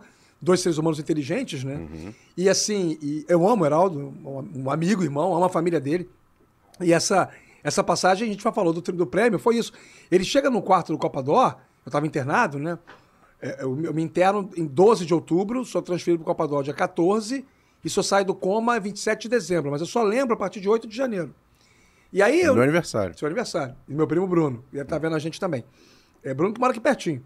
É, e aí eu lembro que naquela época eu, eu tava deitado, eu tinha, eu tinha poucos movimentos, né? Quando eu acordei do coma, eu não conseguia fazer isso aqui, ó, juntar os braços. Tava ali cheio de fios, né? Tá customizado e tal. Bom, aí eu, eu- as pessoas iam me visitar com muita frequência, né? E aí o Heraldo foi me visitar e perguntou sobre isso. E ele falou, ah, mas que era a sua entrevista quando? Eu falei, sei, eu sei. Aí o Heraldo, mas aí, como é que a gente vai fazer? Dia 3 de maio, foi meu aniversário. Aí o Heraldo arregalou os olhos, você lembra a data? De claro, pô, três blocos de 18 minutos, 6 minutos cada, né? Aí ele ficou louco, aí foi no audiologger da rádio, pegou as matérias e botou lá pra... A Michelle foi receber o prêmio no meu lugar, porque eu tava ainda internado quando o prêmio foi entregue. Era sempre em março, mais ou menos, o prêmio, porque é perto da data do dia do cronista esportivo, que é dia 5 de março. E aí foi, foi emocionante demais. Eh, Depois eu vi as fotos, levaram para mim. Tem lá em casa um, um, um- um painel né, com várias fotos daquele dia. Foi muito bacana. E de fato, essa, essa passagem ela é, ela é interessante. Ela, e ela é. O Heraldo diz que eu sou a memória dele. Quando ele tem alguma dúvida de coisas antigas, ele pergunta para mim. Mas, assim, na verdade, eu, eu eu não sei eh, se isso é uma coisa que tem a ver com genética, porque meu pai também é um homem de ótima memória. Minha avó, a mãe dele, também era uma pessoa de muita memória.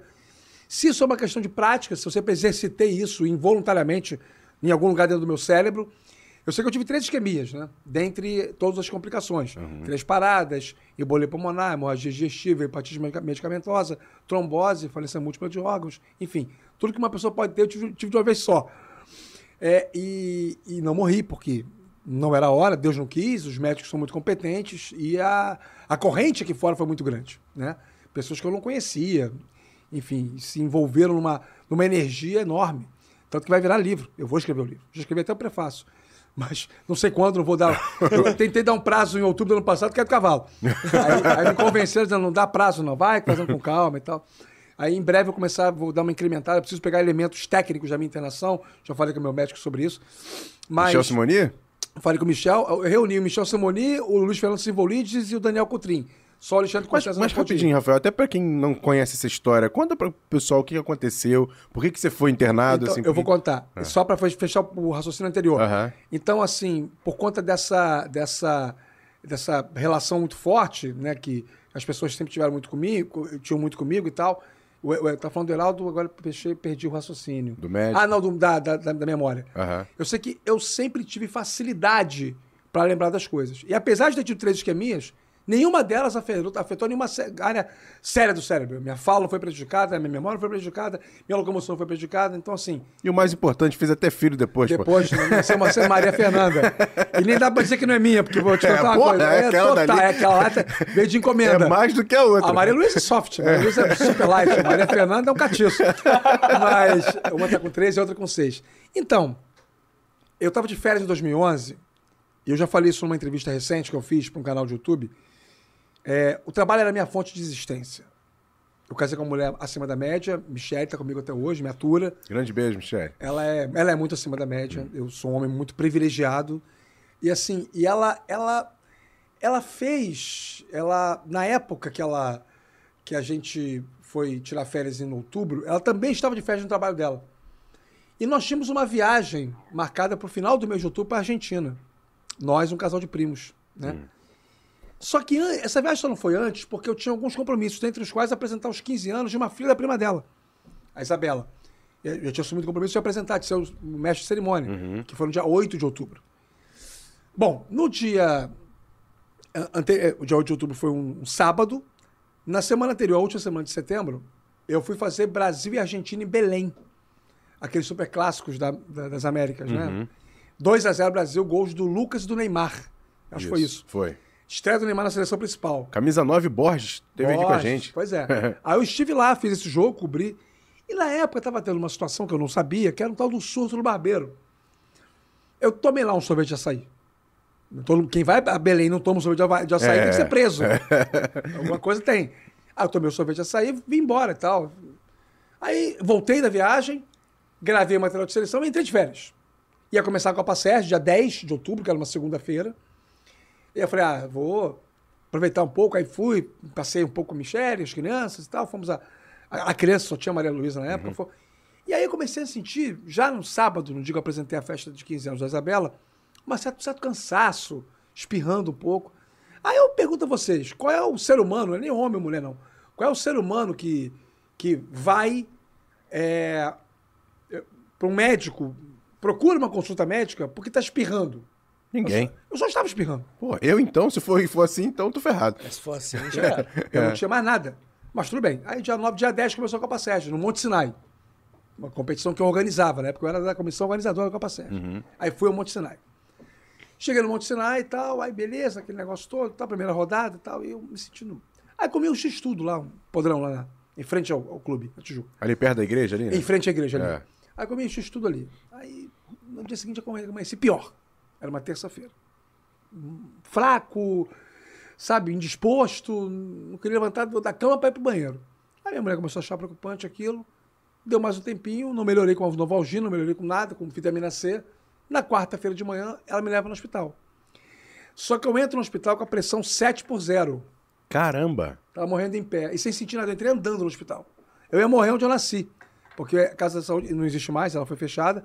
Mas na época ela ainda funcionava, a Casa de Bom Sucesso, na Democráticos ali. Aí eu entro, eu nasci ali, eu entro andando. A médica no plantão, pô, 12 de outubro, era feriado. Dia das crianças. Pô, e ela tava revoltadíssima. Sabe aquela pessoa que tá trabalhando de má vontade? O que que você tem? Eu falei, então, doutor, tô me sentindo- não tá se sentindo fraco, né? Aí ela foi e botou o aparelho de pressão. Ela ficou branca da cor daquela caixa de isopor de aqui do, do Vitale. sorvete. Aí eu falei assim, aí minha mulher, então, doutora, Sete é a mínima inaudível. Aí já me internou, nisso já me botou no solo, já começou a ter um desespero das pessoas. Você tá sentindo que eu falei nada, só um pouco de cansaço. Jesus. Eu tava morrendo em- literalmente em pé, assim, andando. Aí eu foi quando de lá eu piorei. É, foi lá que, que ficou diagnosticada a pneumonia, eu piorei. Lá não tinha recursos. Foi quando a Michelle, desesperada, ligou pro Heraldo. Heraldo, o Rafael tá morrendo. Por isso aí o Heraldo ficou desesperado mais ainda, porque eu tava de férias, então ninguém sabia de nada. Né? Acharam estranho que eu não fui terça-feira. Se eu não lembro, eu avisei que eu tava passando mal, na terça. Ia ter jogo no Monte Sinai segunda e terça. A Copa Sete foi até cancelada aquele ano, não teve. Acabaram a competição por causa disso. Aí foi um desespero, aí o Heraldo foi e lembrou do Michel Samoni. Aí o Gilmar Ferreira, que tinha brigado com o Gilmar, com o Michel, Michel Samoni por causa de notícia na coluna dele, o Gilmar é nosso gerente. Aham. É quem contratou o Emerson Rocha. Isso. Aí o Gilmar Ferreira pega o telefone e pro Michel, ó, nossas diferenças ficam pra depois. Seguinte, pá, pá, pá. E aí o Michel meio que. Aí o Gilmar ligou de novo, aí o Michel, tá, eu vou dar um jeito. Aí o Michel foi, pegou a moto dele, foi no Samaritano, pegou o Luiz Fernando, que ele não conhecia, era quem estava no plantão como intensivista, levou de carona até bom sucesso. O Luiz Fernando, como... o Michel é ortopedista, né? Não é intensivista. O Luiz Fernando chegou, me examinou e falou para Michel, falou, olha, aqui ele tem seis horas de vida. Você autoriza que ele seja removido, sendo que tem risco de morte no caminho? Caraca. Michel, você vai morrer aqui, vamos Melhor tentar. aí? É. O Michel Simoni entrou em contato com, os- com os diretores do Copador. Isso você desacordado. Não lembro de nada disso. Eu só sonhei. Eu passei três meses sonhando, dois meses e meio sonhando. Tinha vários sonhos, quase todos associados ao trabalho. A minha relação com o trabalho era doentia. Era uma relação de dependência.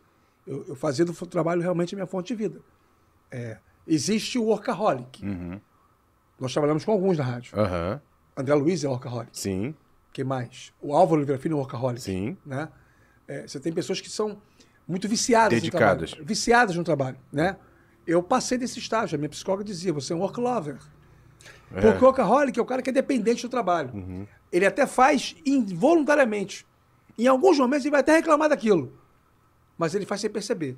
O work lover, ele está consciente. Ele ama aquilo de tal forma que aquilo não faz mal para ele. Conscientemente não faz. Mas eu estava com a minha imunidade muito baixa. Mas muito baixa. E aí começa todo aquele processo, chega no Copador, tinha um cockpit para mim, né? era, um- era uma, me contam que era uma, era uma equipe com dois fisioterapeutas, um enfermeiro, um técnico e dois médicos só me esperando. Que era para tentar fazer eu passar aquela noite, conseguiram.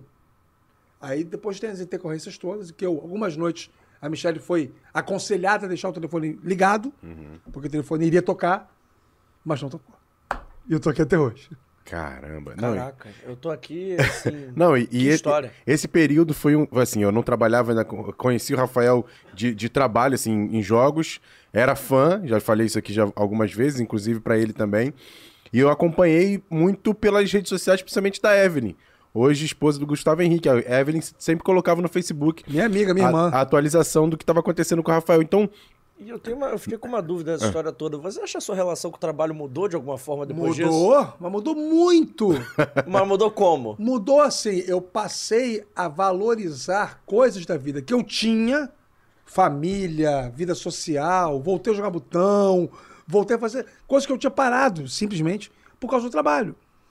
É, eu, eu, eu, eu acordei, porque assim, eu saio do hospital em junho de 2012, mas eu volto em 2013 para poder fazer uma segunda parte do tratamento, que é tirar os drenos de tórax. E quando eu faço a segunda parte do tratamento, eu fico mais um mês e meio, aos 45 dias no hospital. E aí eu volto a trabalhar naquele Botafogo Kissamã.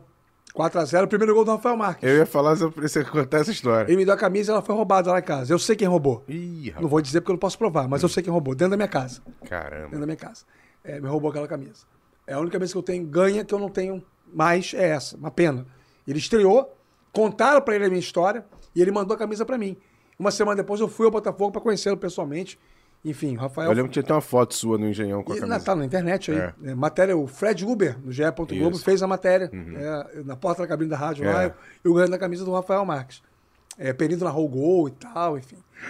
muito, muito bacana esse dia. Foi quando eu voltei a trabalhar na transmissão. Eu volto no dia 15, faço o meu quadro no Canásio, que era o Pisando na Bola, Uhum. Pisada na Bola, do estúdio. E aí, dia 16, eu faço já o jogo. Mas ainda andando com muita dificuldade, com ofegante, perdendo o fôlego muito rápido, precisava recuperar tudo, né? Era complicado. Então eu fiz fisi- fisioterapia durante cinco anos. Eu não ando 100%, a minha marcha não é 100% certa, mas ela é o suficiente para poder me permitir locomover. E peitudo, como eu sempre fui, é, em 2014, aquele plantão de Natal, de Carnaval, essa é uma história boa de contar. Cara, a gente, eu defini, eu falei para o Heraldo, eu falei, olha, a gente, o Heraldo era o coordenador, eu era o chefe de reportagem, o Fábio Azevedo era o outro chefe de reportagem, eram dois chefes de reportagem. O Fábio tinha entrado para ser, pra ser chefe de reportagem quando eu fiquei doente. O Gilmar conseguiu uma vaga temporária, depois foi efetivado. Aí quando eu voltei, tínhamos dois chefes de reportagem na equipe. Aí o Fábio ficou mais com o site, eu com, com, com o Dial, né? E na época, a gente discutindo escala, eu e o Fábio defendíamos que cada um da equipe tinha que tirar três dias de folga seguidos no carnaval. Ou sexta, sábado, domingo, ou sábado, domingo, segunda, ou domingo, segunda e terça, ou segunda, terça e quarta. Tem- não tinha, assim, as pessoas tinham, que ter- podiam ter, tinham que ter o carnaval delas. Era justo. Mas tinha um Flamengo e Bangu, na quarta-feira de cinzas, em Volta Redonda. E na hora de fazer a, a- a junção das. Da, a- o casamento das, das folgas, eu de propósito deixei uma lacuna na quarta-feira. Pra eu ir. eu fui. eu e Flávio Santos, operador. Heraldo, você aguenta ficar atrás do gol? Aguento. E, e me tremendo todo, né? Claro que eu aguento, pô. Gente, eu fiz o jogo todo, escorado na, na pla- placa publicitária. No ar foi tudo bem. Quando eu voltei pra casa pro hotel de noite, passei a noite inteira com cãibra. e o Flávio fazendo exercício pra poder. Câmera das duas panturrilhas. Atrofiou tudo na minha musculatura. Caraca. Foi um processo difícil, longo, lento. Foi mesmo. pra Eu, vo- eu faço a Copa da América do Chile em 2015, também no Peito da Raça. Foi. Éramos eu e Zupac. E o Luizinho, o operador. Faltando duas semanas, o Claudio Henrique, que era o diretor, me chamou e falou assim: ó, tem informação pra te dar. Você vai pra Copa América. Eu falei, eu sei, mas sem o Zupac. Eu falei, gente, é, por contenção de despesa, vamos só com você. Você vai ter que fazer pra todo mundo. Então eu fui pro Chile e fiz a Copa América para Globo Rio, Globo São Paulo, Globo Minas, CBN Rede. Só eu. E aí eu entrava em todo. Eu entrava no meio do jogo, a transmissão eu fazia pra Rádio Globo, né? Aí no meio do jogo, mudava meu retorno, eu entrava na transmissão de São Paulo, Oscar! Aí dava um detalhe do estádio, falava um parangolé qualquer. Aí volta pra Globo, muda meu retorno de novo aí. E assim ia. E assim foi. Como é que era fazer jogo com vários retornos ao mesmo tempo? Não, assim? não, o- o- Não, o- tudo o- bem, tudo bem que vantagem trocando é que toda hora, Chile, mas... No Chile o Nextel funciona. Então era Nextel. Aí o Luizinho que coordenava do meu lado. Ó, vou avisar aqui, falei, ó, vê se dá pra mudar. ó. Tira o Rafael, Central do Rio, tira o Rafael do ar. Aí, ok, ok. Aí a Central avisava a, a- a- a transmissão. Rafael tá fora. Alô, São Paulo. Opa! Bota o Rafael no ar, é, pe- pega o Rafael aí. Aí pegava a linha que tava morrendo no Rio e jogava pra mesa de São Paulo.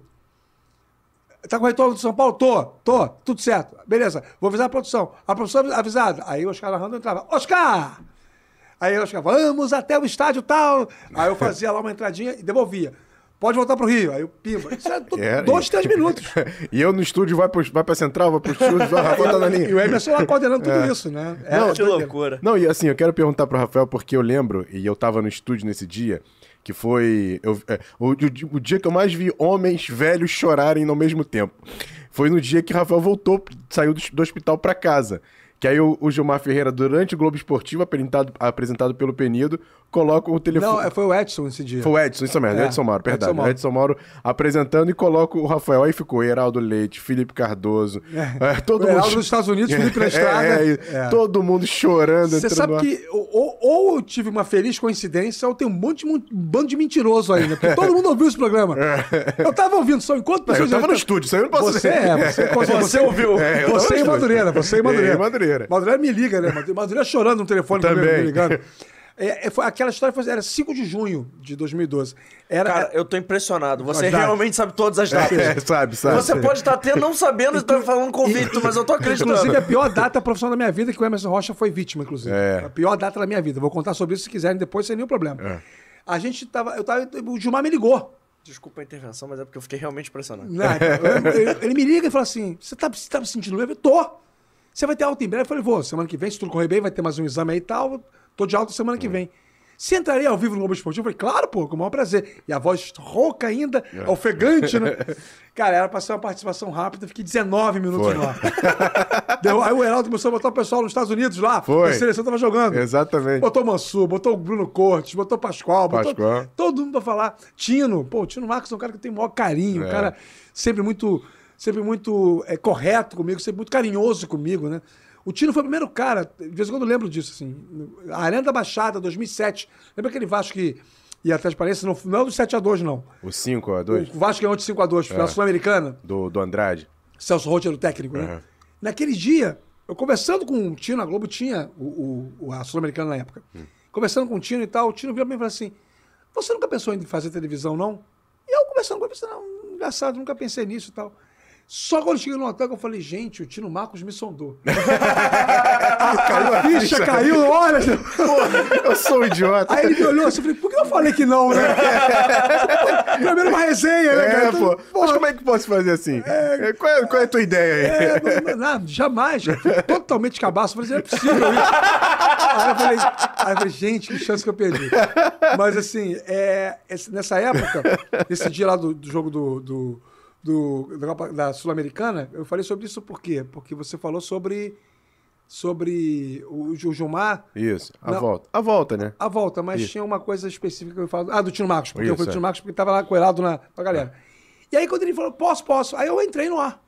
Eu não sabia que ia entrar todo mundo. Isso foi tudo feito na hora, você pode Foi, ser melhor foi, que pô. eu. E essa é só uma participação minha. Começa uma choradeira, todo, todo Foi. mundo chorando, o Fábio Azevedo chorando, o Edson chorando, todo mundo, todo mundo chorando. Todo mundo chorando. Aí o Felipe entrou pelo telefone chorando. É, e aí foi um programa espetacular. Eu tenho. Tá no YouTube, na verdade, né? Eu não tenho. É. Tá no YouTube. É fácil. A volta do Rafael Marques tá lá.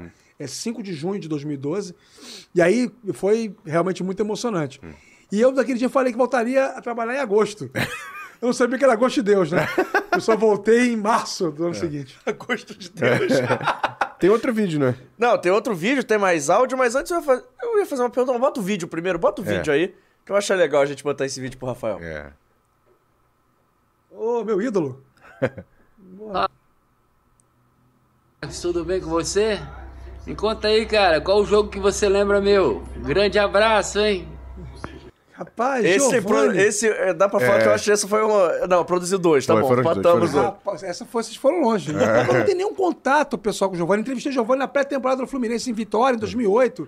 Mas eu sei que ele é seu ídolo. O único. É. É, O se eu- Pequeno Príncipe. É, meu, ídolo do fute- meu ídolo no futebol, na minha geração, né, os vascaínos da rua eram fãs do Romário, do Roberto, né, os mais velhos e tal. Mas o meu ídolo, eu falei isso pro Juninho já. Aham. né, no nosso churrasco lá. Só, meu rei, desculpa, mas meu ídolo usava a sua camisa, mas não Mas era, era você. dele. É, Era, era o Giovanni. De onde é que surgiu, primeiro de tudo, essa, essa idolatria pelo Giovanni e Então, depois você responde pelo a que ele jogava, pelo que ele jogava, né? Ele era muito, assim, não sei se é, o que o Mingoli falou tinha razão, mas É. eu com 10 anos, eu não via no futebol só o cara que fazia o gol. Eu sou de uma geração em que você ia na loja comprar uma camisa do seu time, só tinha 10 ou 9. Isso. Não tinha os outros números. Eu ficava revoltado.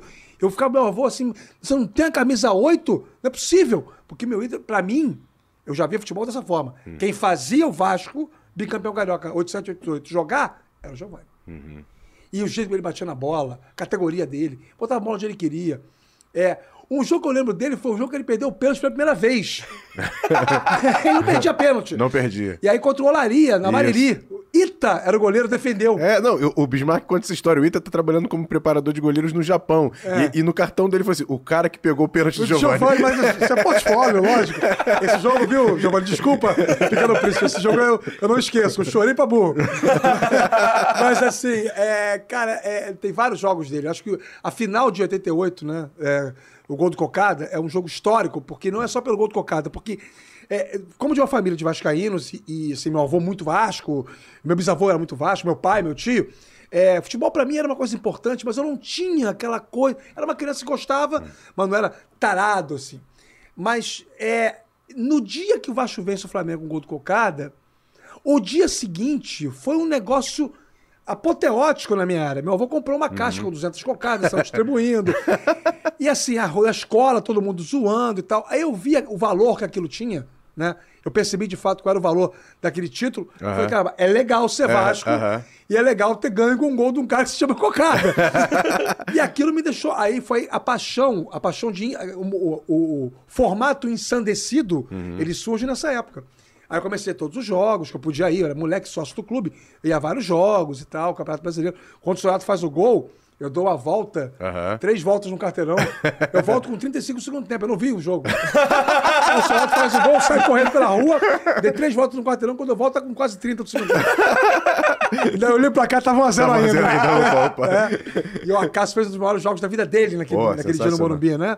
A Série Vasco. E aí, quer dizer, então, tem toda essa questão, né? Aí o Giovanni é vendido pra Itália, Uhum. se machuca. E quando o Lazzaroni assume a seleção, Lazzaroni é técnico do Vasco, campeão Aham. caramba. Quando ele assume a seleção, a primeira coletiva dele foi transmitida ao vivo pela TV Manchete. Cara. Só lembro claramente. Manchete Esportiva, primeira edição, meio-dia. E aí ele fala na entrevista coletiva: a minha seleção é Giovanni mais 10. Aí eu fiquei doido, né? Ah. Era o meu ídolo, Aham. né? Poxa, era- era, era a primeira convocação do técnico que estava dirigindo o Vasco, agora é técnico da seleção brasileira. Pô, ele fala isso na coletiva, eu Pô. falei, meu, pô, aí eu. Pra mim foi. Era uma época que o torcedor gostava que o seu jogador, né, do seu time, É, estivesse na seleção. Hoje em né? dia. Figurinha carimbada no álbum. né?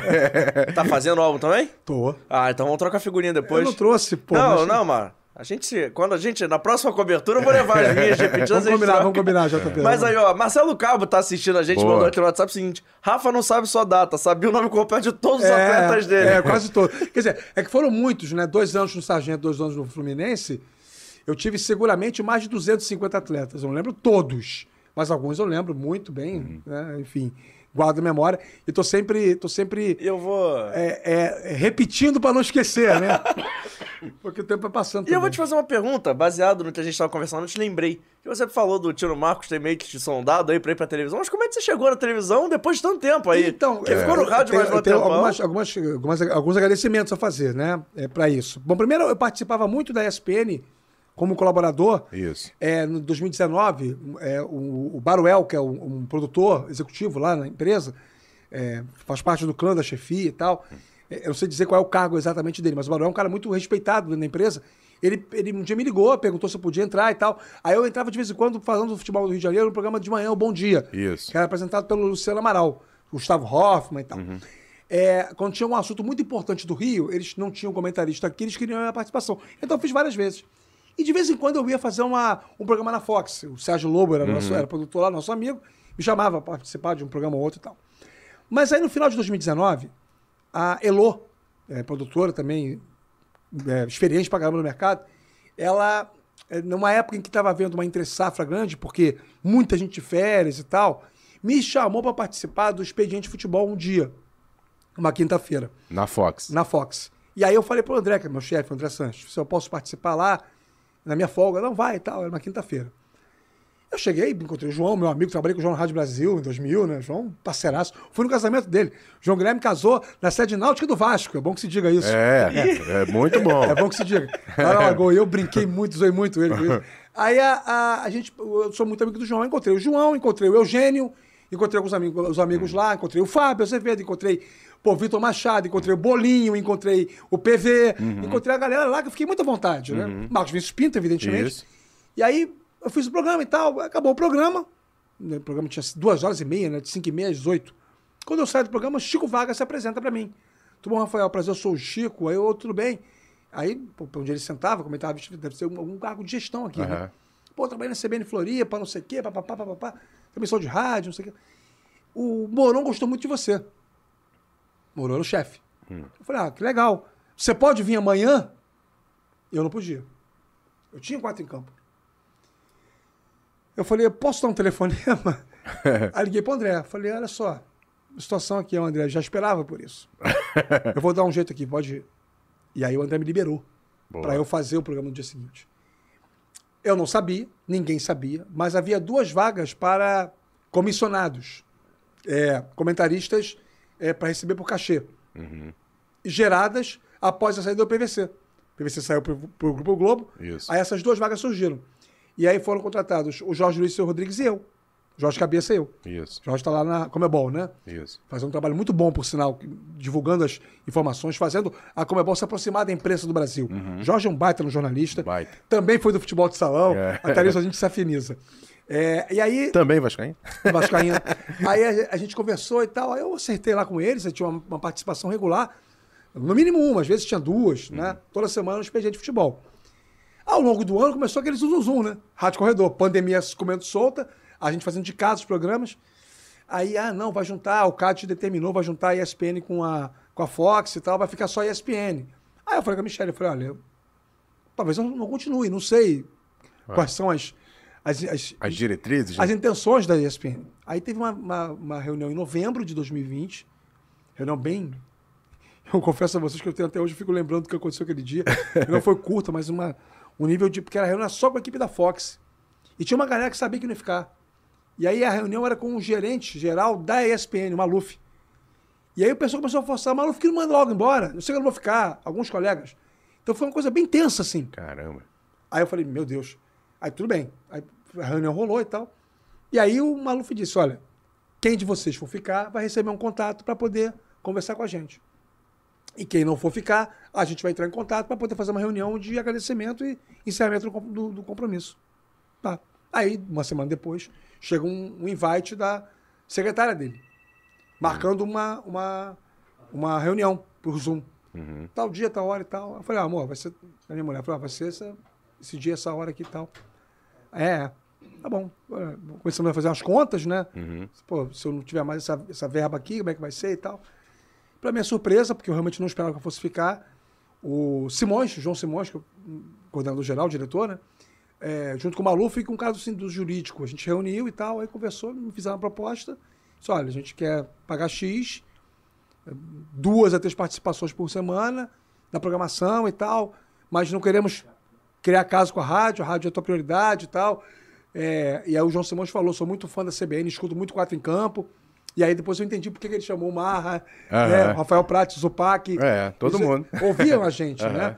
E aí eu tava indo, indo nesse mesmo, nessa mesma levada aí Agora, até agora. mas na TV não tinha, não tinha isso aqui que a gente vai botar agora aí, ó. Ainda tá no ponto? Pode colocar aí, ó. Essa é a vinheta atual, né? É. Gosto. Eu sabia, eu sabia. Sincero sempre, né? Vem aqui de peito aberto. E o André Santos sabe que eu não gosto. A antiga era melhor, aquele frevinho. É. Era melhor. Era uma- é, mudou a plástica da rádio, né? Entendi. Refizeram as vinhetas todas e tal. Fizeram a minha de novo, tá tudo certo, vamos usar. Estamos aqui para seguir o script, né? Mas a vinheta anterior era mais. era melhor. É. Ah, que a, que a Tupi fez, que eu levei. Isso. Roubei, na verdade, né? Ué, ué, eu roubei porque tinha essas coisas. Ah, não, que se foi a Tupi que fez, você manda a Globo fazer outra. É. Aí eu pergunto a você: que utilidade vai ter a vinheta O seu nome. com o meu nome para outra pessoa? Só se tiver um com outro jornalista com o teu nome. Mas mesmo assim também não, não É, mas tem. eu, não- eu acho que tem em Porto Alegre. Não, não, não tem sentido. Levei, copiei no MD, o Wagner ficou doido da vida quando ele ouviu a vinheta no ar. Você levou a vinheta? Eu levei. Quem autorizou? Eu. Eu me autorizei e eu trouxe a vinheta. Seguinte, Vitor, vou te pedir um favor. Bota aí aquele áudio que a gente recebeu, Tony. O último que eu te mandei sem ser esse. Que é uma pessoa que trabalhou na Fox e mandou. Rafa, aqui é a Letícia. Queria te mandar um beijo. Fico muito feliz que você esteja participando aí do podcast. Eu amo esse lugar, amo todo mundo que participa desse projeto e vê-los levando pessoas representativas para nós, jornalistas, principalmente, é, tem sido muito especial. Fomos companheiros, né, quando trabalhamos juntos na Fox Sport e para quem não sabe, você também foi meu professor, então faz parte aí da minha trajetória. Então queria te deixar aqui um grande beijo e um abraço e dizer que eu amo encontrar você por essas coberturas aí da vida, assim como já aconteceu diversas vezes no Maracanã. Então, ó, um beijo para todos vocês. Beijo, Letícia. Estão com moral, ganhamos até abraço também, só É, tá com moral. vendo? É. Beijo, Letícia. Não só no Maracanã, né, Letícia? Também no Caxambir, né? Falo pela segunda vez do Caxambir. Né? Aniversário do PVC foi lá, hein? Levei minha família. Quem é que tá lá? A Letícia. Letícia. Letícia é querida, menina muito querida, muito competente, muito focada. Eu creio muito numa coisa chamada sensibilidade. Eu não sou o Morris Albert, mas eu, eu acho que o feeling é uma coisa importante. Você bate o olho naquele profissional e você diz, cara, tem ali um caminho traçado porque ele quer, ou ela, ou essa cara, enfim, não importa o gênero, quer muito isso, tem esse desejo, né? Eu tenho essa capacidade, eu não sei se é uma coisa nata ou se eu fui desenvolvendo com o tempo de janela de exposição. E depois, como coordenador e chefe de reportagem, ajudando a recrutar os estagiários, né? Então, é, é na rádio. Ela foi minha aluna, eu fui dar duas aulas do AELO, no curso do AELO, na faixa, na, na L. Alonso. E aí, terminada a segunda aula, a turma era grande, tinha uns 30 alunos. Terminada a segunda aula, eu desço a escada, vou até a secretaria para deixar um, o diário e a caneta piloto, enfim. Quando eu viro as costas, ela e a Juliana, uma amiga dela, as duas estão ali me esperando. Oi, tudo bem? Tô, tudo bem. Você pode ficar com a gente mais uns cinco minutinhos? Posso, o que que vocês querem? Aí a frase da Letícia foi: A gente quer entrar. Eu quero. Qual é o pulo do gato? Eu preciso entrar. É o que eu amo fazer, é o que eu quero pra minha vida. Eu não cogito outra coisa. Eu quero ser jornalista esportivo, eu quero participar disso. Eu falei, bom, vocês estão no caminho certo, estão estudando. Ela, não, isso a gente sabe. Mas e qual é o próximo passo? Ah, Aí eu falei, cara, que ousadia, né? Assim, Aham. achei aquilo bacana. Porque não é o. Não é aquela pergunta tipo, o que, que eu tenho que fazer? Não, é quais são os caminhos que você me sugere para eu, ser- eu ser como você. Aham. E aquilo foi muito legal. Aquilo me tocou o coração. Falei, caramba. E você via no olhar das duas aquela coisa do, do foco. No foco. Aí eu falo algumas coisas que não são populares. Calma, não é o que vocês estão pensando. É, é, eu falo assim do tipo, você tem que consumir muito todos os veículos. Não adianta você dizer, pô, eu quero ser jornalista esportivo. Por quê? Porque você fica no YouTube, lá nos seus prin- principais é, canais que você gosta de ver, aí você vê, você torce pelo Flamengo, um exemplo. Aí você vê o, o paparazzo, o flazoeiro, o dando choque, e você acha que você está consumindo jornalismo. Não. Não. Não é só aquilo. É importante? Claro, Claro. que é. Mas não é só aquilo. Você escuta rádio. Aí a, a Letícia, ah, pouco. Você lê jornal? Ih, não. Opa, peraí. É. Então, começo é, consuma todo tipo de comunicação esportiva. Porque de alguma forma isso vai te impactar. Isso vai te melhorar. Fique atento ao LinkedIn, às oportunidades de mercado, seminários, cursos. Tudo que vocês fizerem de qualificação profissional é, é- é importante. E o principal, o network. Vocês vão estar em contato com pessoas do mercado. E aí, o poder de iniciativa, de saber pegar o contato do, do, do jornalista A ou B ou C, e aí poder criar uma relação ali e tal, seguir, um segue, outro segue. Hoje em dia é muito mais fácil. Sim. Pô, em 1996, eu estava na Pedro Guimarães no quarto período, teve um seminário de comunicação lá. é, foram Denis Menezes, Zé Carlos Araújo, Marco Aurélio Visão, esses três com certeza. Não lembro se tinha mais algum. Montaram uma mesa, uma bancada. Eram meus ídolos assim, sabe? Caramba, Tô de frente pros caras. sabe? A chance disso acontecer de novo era zero. Não existia celular, mal existia celular, rede social muito menos. Então eu disse para elas, para as duas, para Letícia e para Juliana. É isso, isso. Eu fiquei uns 15 minutos falando com elas assim, ah, isso, isso, isso, isso. Conclusão, a Juliana está trabalhando, não sei dizer agora onde, falei com ela não tem muito tempo pelo WhatsApp, e a Letícia recentemente foi pro GE, né? Foi. Tava na UOL e foi pro, foi pro GE. Trabalhou também em canais, enfim, depois saiu da Fox. É, é peituda de chegar e dizer, quero, vou, me chama, tô aqui, eu quero. E aproveitar as brechas. O mercado é muito ruim, é muito afunilado, Verdade. mas as oportunidades podem aparecer sim. Boa. Legal, foi até agora um momento de, de inspiração aí pra você quer fazer jornalismo. O Rafael deu aí a É. É, deu pra aí, gente. Deu o pulo do gato, é pra gente também. e eu vou aproveitar pra pedir, porque a gente tem mais, ó, tem uma galera assistindo a gente. Então você que ainda não se inscreveu, se inscreve. Faltam nove pra gente chegar a 7 mil. Ia ser muito legal se a gente chegasse a 7 mil ao vivo, né? Rapaziada da técnica até fez uma cara aí, pô. É. rapaziada ficou impressionada com, com a gente, Emerson Rocha. Eu acho que tá na hora da gente colocar o nosso dentro ou fora na tela, hein, Vitor? Bota. Mas antes, jogo, uma pergunta. Bota de novo meu efeito sonoro que eu É. cortei. Fora do jogo! Sabe de quem é essa voz? É sua? Não. De quem é? Não sabe? Foi seu sonoplasta na Rádio Globo. Você tinha algum carinho, mas também tinha umas desavenças de vez em quando. Bota aí, bota aí de novo. Bota de novo. Fora do jogo! E é sobre... Pinguim. Pinguim. ah, José. Nilton Pinguim. É. O problema do Pinguim não é culpa dele. É culpa do sistema. O Pinguim, eu dizia pra ele assim, Pinguim, você está aqui pra sonorizar Ele o programa. queria fazer tudo. Como ele estava acostumado com um programa que não era muito bem tratado, e você sabe do que eu tô falando, aham. aí ele queria dizer que horas que ia entrar o break, que horas que ia entrar a matéria tal. eu tava cortado de, pera Ele aí, queria pera aí, produzir. pera aí. O apelido meu de chefinho vem aí, vem disso.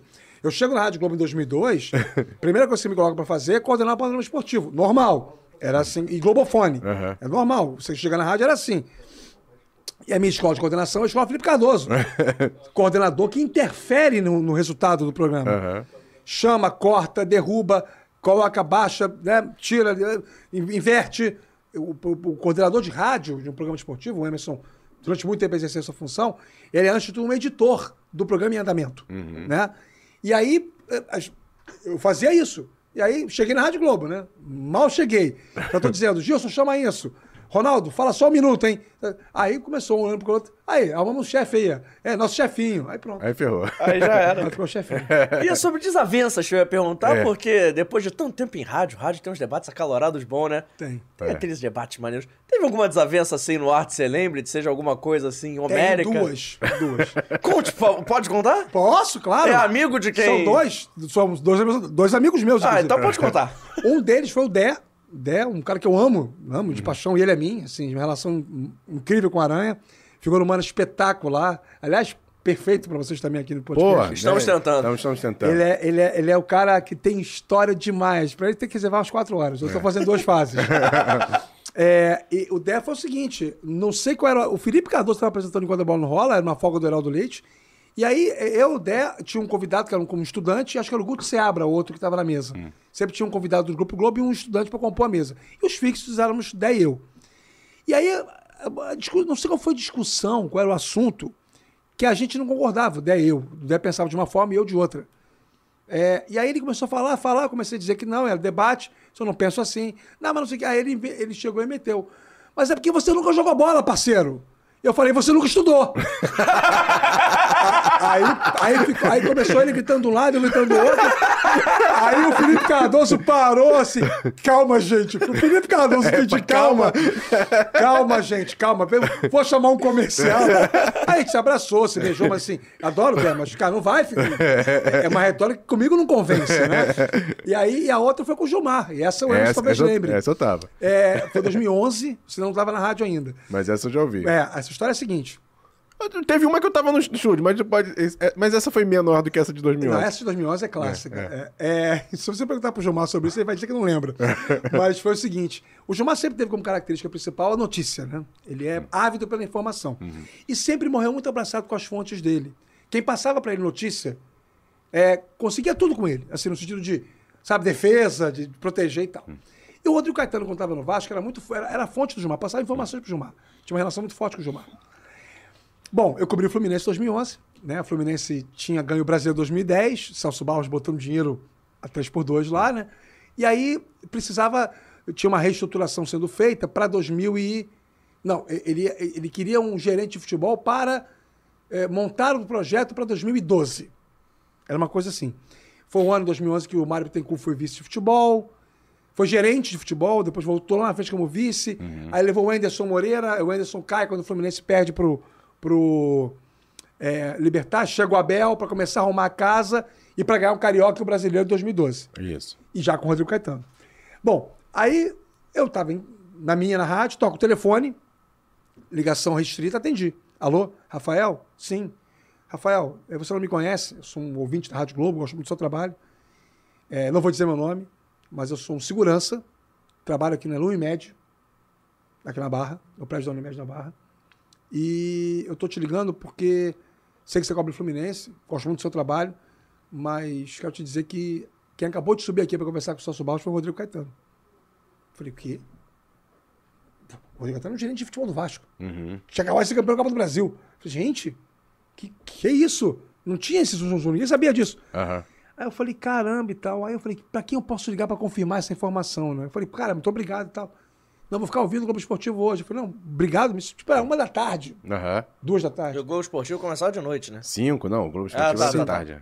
Aí eu comecei, caramba, e agora? E agora? Era aquela mesa, né? Renato Maurício Prado, Gilmar Ferreira, Felipe Cardoso e Heraldo Leite, né? Com o garotinho apresentando. Era o tamanho família. Valeu, valeu, Loureiro valeu. também participava de vez É, quando. quando o Loureiro ficava muito doente, né? É. Infelizmente. Aí o Gilmar fazia. Nesses dias o Loureiro não tava, o Gilmar tava fazendo. Aí, chegando lá e tal, aí eu fiquei na rádio ligando, a Fluminense tinha treinado de manhã, acho, já tinha todo o material do treino, comecei a ligar pra um, ligar... Aí liguei pra uma pessoa, amiga minha, que trabalhava na Unimed. Eu sabia que ela trabalhava. Liguei pra ela, ei, fulana, tudo bem? Ô, Rafael, tudo bem? Como é que você tá? Tudo bem. Como é que tá o papo lá do homem com o Rodrigo Caetano? Ela gelou. Ela calou. Como é que você soube? Não, porque eu sou alvo fácil, vão achar que foi eu que falei. Eu falei, não, é só você dizer que eu te liguei, vai lá agora e diz, ó, Rafael Marques da Rádio Globo me ligou, já sabe que vocês estão conversando, tomei um susto, você mostra pro seu celular que eu liguei pra você, não você me ligou. Aham. Ela, ah, vou fazer isso mesmo e tal. Obrigado. Eu falei, não, mas eu vou dar essa notícia, tá? Não, não tem nada, mas eles estão lá em cima conversando sim. Conclusão, abre o Globo Esportivo com o quê? Com a informação. Renato Municipal ficou doido, né? Pô, é. Aí eu dei informação e tal. Só que o Gilmar não aceitava isso porque ele achava que isso era uma traição do Rodrigo Caetano. O Rodrigo Caetano, pela relação que ele tinha, tinha que ligar pra ele pra dizer, ó, tô indo lá conversar com o Celso. Pô. Só que o Rodrigo não fez isso. Aí ele ligou pro Rodrigo. Aí o Rodrigo atendeu e falou: não, vim sim, mas foi só um café. Ele me chamou pra tomar um café, cortesia só e tal. Pô, de uma hora da tarde a quase cinco horas. E aí eu dou a notícia, o Gilmar não me interrompeu, eu dei a notícia toda. Acabei de dar a notícia, o Felipe comentou a notícia, o Felipe comentava o Fluminense, né? Isso. O Gilmar interrompe, depois que o Felipe termina, antes do garotinho assumir, o Gilmar interrompe e começa a dizer: Quero mandar um recado aqui pra esse pessoal que fica é, ouvindo historinha, não sei o quê. Começou a dizer, começou a dar porrada no- na, na diretoria do Fluminense. Seu Celso Barros, seu Peter Simpson, que adoram aliciar profissional empregado. Por quê? Porque eu fui chamado para ser diretor de comunicação do Fluminense. Quando o PT ganha a eleição em dezembro de 2010, lembro disso. eu fui chamado. E a proposta era muito boa, era pra ganhar mais do que o dobro que eu ganhava na rádio. E aí eu disse pro Gilmar, na época, e pro Heraldo, disse, olha, o Fluminense tá me chamando. O Gilmar ficou marara. Querem calar a sua voz, querem calar uma boca crítica. Eu disse, Gilmar, tudo bem, mas é X. Mas eu não sei o quê, que o Vasco me chamou, eu não aceitei. A CBF, tá bom, Gilmar, mas é X. Peraí que eu vou resolver isso. E resolveu. Não cobriu a proposta, mas a rádio me deu um bom aumento me transformou em chefe de reportagem. Mas aí nisso, eu tinha uma relação muito forte com o Fluminense. O PT Simpson fazia campanha lá, aos sábados, e eu ia pro treino, acabava o treino, ele me chamava pra perguntar opinião minha do que ele devia fazer. Porque eu conhecia mais Fluminense que ele. e ele era candidato a presidência do clube. Aí ele, não, então vai por aqui, por ali, um esporte olímpico aqui, de repente é uma boa pra você e tal. Então, pela relação. E foi o Daniel Cohen, tá lá até hoje, né? Trabalhando no Fluminense, no marketing. O Daniel Cohen que me chamou, que foi ele que assumiu a comunicação. E cheguei pra reunião, na Simpson e Daneman aqui na, em Botafogo, e uma reunião, três horas e meia e tal. Foi ótima reunião. Acabou que eu não aceitei, fiquei, continuei na Rádio Globo. E foi cobrir o Fluminense de novo, né? Continuei cobrindo o Fluminense. E viajar para aquela Libertadores com o Murici. E aí, na, na época é, que teve essa discussão, aí o Gilmar começou a falar, falar, falar. Então, aceita essa informação. o. O, o Rodrigo Caetano não vai aceitar a proposta do Fluminense. Aí eu falei assim: olha, Gilmar, eu não sei se ele vai aceitar ou não, mas eu tô aqui para dar a informação. É, porque tem muito jornalista aí que passa pano, pano pro dirigente do Fluminense. Eu falei assim: eu não passo pano para. Passa sim. Quando ele falou, o que é isso, Gilmar? Tá me estranhando, Gilmar? Eu, hein? No Sabe ar. quando eu- No ar. Eu tenho isso gravado. Eu acho que você já me mostrou isso. Eu tenho isso gravado. E eu falei, eu, eu não passo pau nem deixo de passar, tô aqui pra dar informação, só pago pra isso. Aí o Renato entra. Não, olha aqui, ô Gilmar, vamos... aí começou a dar uma, uma maneirada. Rapaz, a repercussão foi péssima pro Gilmar. Começaram no Twitter a escrever um monte de coisa dele, assim. que absurdo que ele fez com o Rafael, não sei o que, não sei o que. que ele... Aí na noite tinha um jogo, uma transmissão qualquer. E eu tava abrindo a jornada, porque o Justo tava sem voz. E eu tô abrindo a jornada, chega o Gilmar, entra no estúdio. Aí eu parei assim, tá chegando aqui o Gilmar Ferreira. Fala, Gilmar, tá tudo bem? Foi, tá tudo bem. É, eu estou aqui para avisar o nosso ouvinte que você está promovido. É, tô. Nunca recebi tantas mensagens. tantas- Quer dizer, ele ficou perturbado, as pessoas perturbavam ele. Quero dizer o seguinte, que você, você vai, é, é meu, é meu repórter, não sei o quê, é meu homem de confiança, você não vai sair daqui. E o Fluminense sabe disso. o trauma dele é no Fluminense. Muito bom. Bota o Neutrofone na Vambora, tela, por favor, vambora. produção. Essa foi ótima. Rádio ou TV, Rafa? Sentimentalmente é difícil, né? Até porque dentro ou fora tem uma regra É. muito simples. É. Você escolhe um, eu não expliquei as regras, eu achei que você sagaz desse jeito já Não, fosse eu- não, eu imaginei que, que, que era só escolher, que era só escolher sem dizer porquê, né? É. Rádio, minha história é toda ligada ao rádio. Boa. Boa. Deixa eu pegar aqui. Vai botando a próxima aí, por Bota a favor. próxima aí. É. Como repórter ou como comentarista? Eu nunca deixei de ser repórter, É. mas assim, você sabe que se essa pergunta me fosse feita quatro anos atrás, eu diria repórter. Hum. Hoje, ante as dificuldades da profissão, é difícil demais ser repórter hoje em dia, gente. Ô. Cada vez mais, os bons profissionais batem com a cara na porta, porque as pessoas não falam mais, não, não- não se expõem, não tem, você não tem acesso a nada, não consegue ver treino, nada, nada. Então, hoje, comentarista, com certeza. A próxima. Ó, surpreendente. Garotinho ou penido? Aí eu tenho que fazer uma, uma observação. Eu Ah. não, não posso escolher um dos dois. E não é murismo, murismo meu, porque o Emerson me conhece muito bem, sabe que eu não fico em cima do muro. É porque tem uma coisa profissional e uma coisa pessoal. Assim, profissionalmente, isso aqui é um monstro. É uma que eu vi trabalhar. Fizemos o Fluminense e, e Boca Juniors em Avejaneda, semifinal da Libertadores, o jogo era nove e meia da noite. Ele saiu do hotel para ir pro estádio às quatro horas da tarde.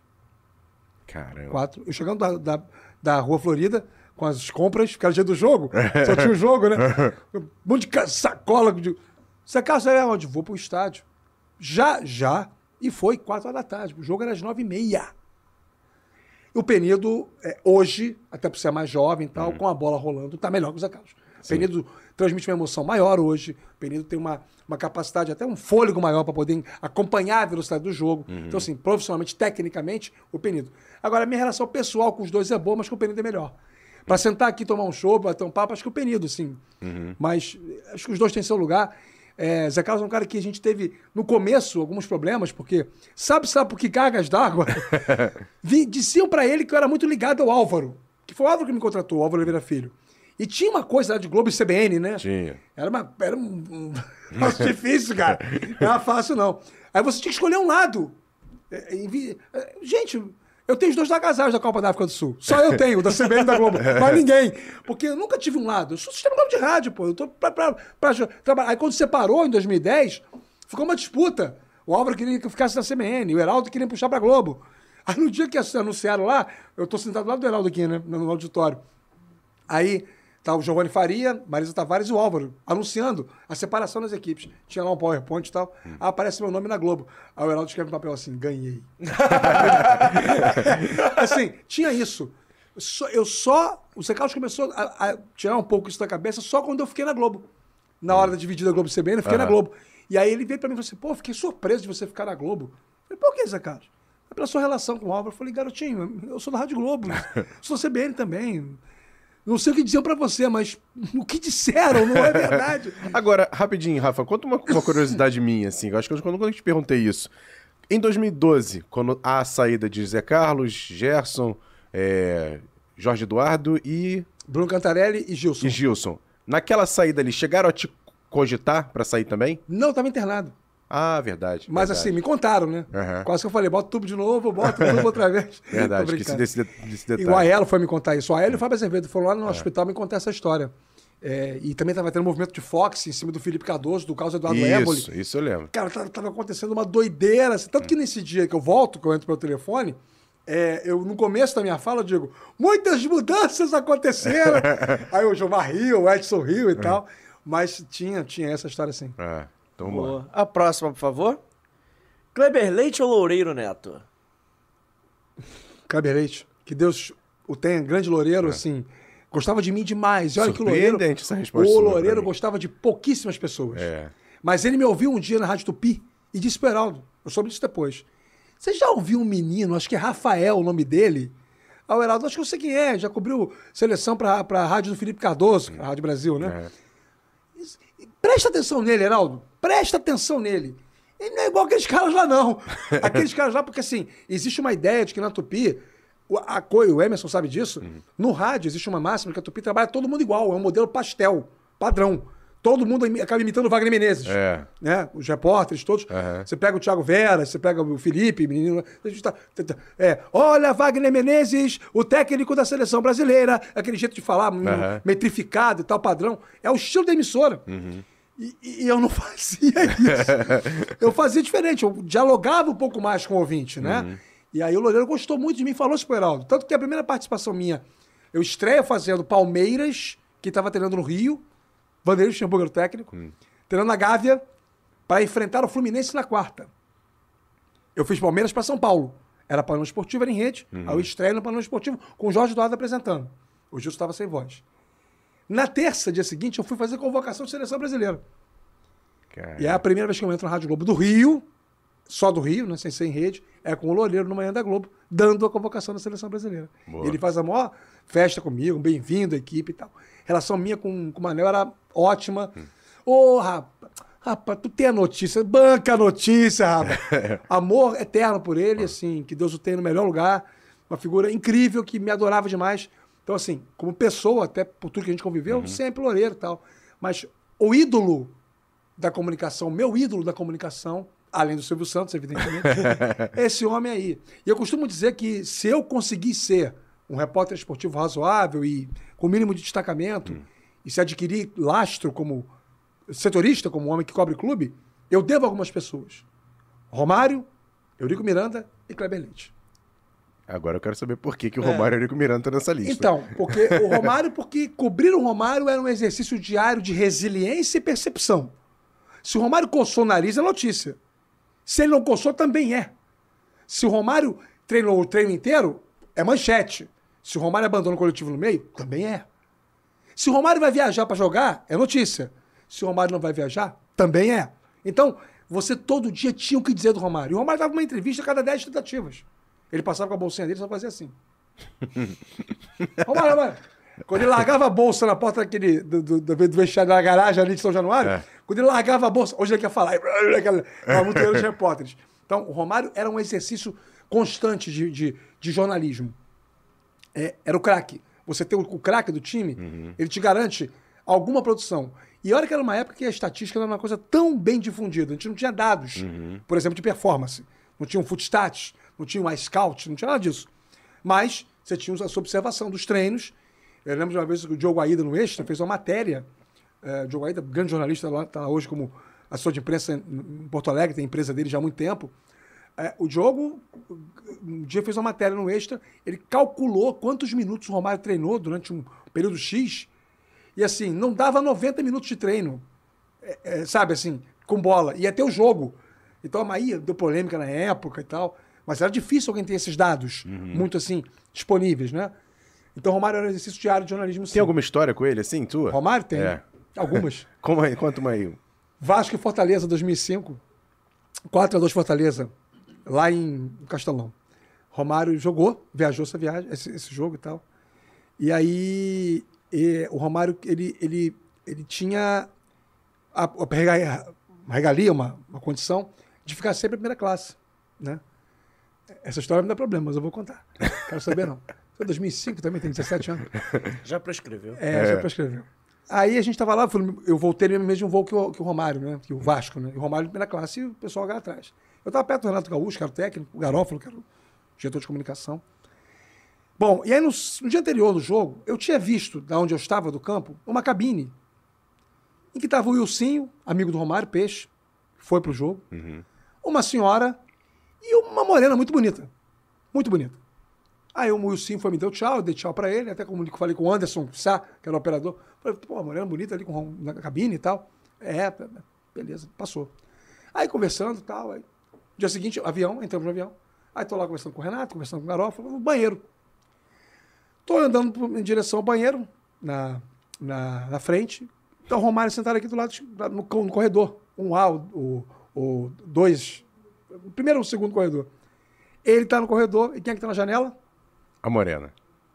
A Morena. Impossível não, não identificar. Aham. Ele me vê e cutuca ela pra ela parar de falar. E aí, peixe? Eu falei, fala, peixe, beleza? Beleza. Aí eu entrei no banheiro.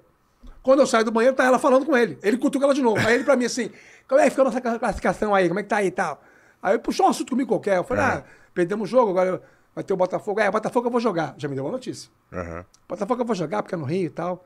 Aí eu falei assim, pô, Romário, só tenho aqui da imprensa aqui no elevador, aqui no avião, você tem tempo pra você dar entrevista. Pô, grava aí comigo duas perguntinhas. Ele, pô, parceiro, tô a fim de falar não. Aí eu fiz assim. Olhou pra Morena. Só duas perguntas, Romário. Ele, tá bom, tá bom, tá bom. aí eu fui, aí eu fui.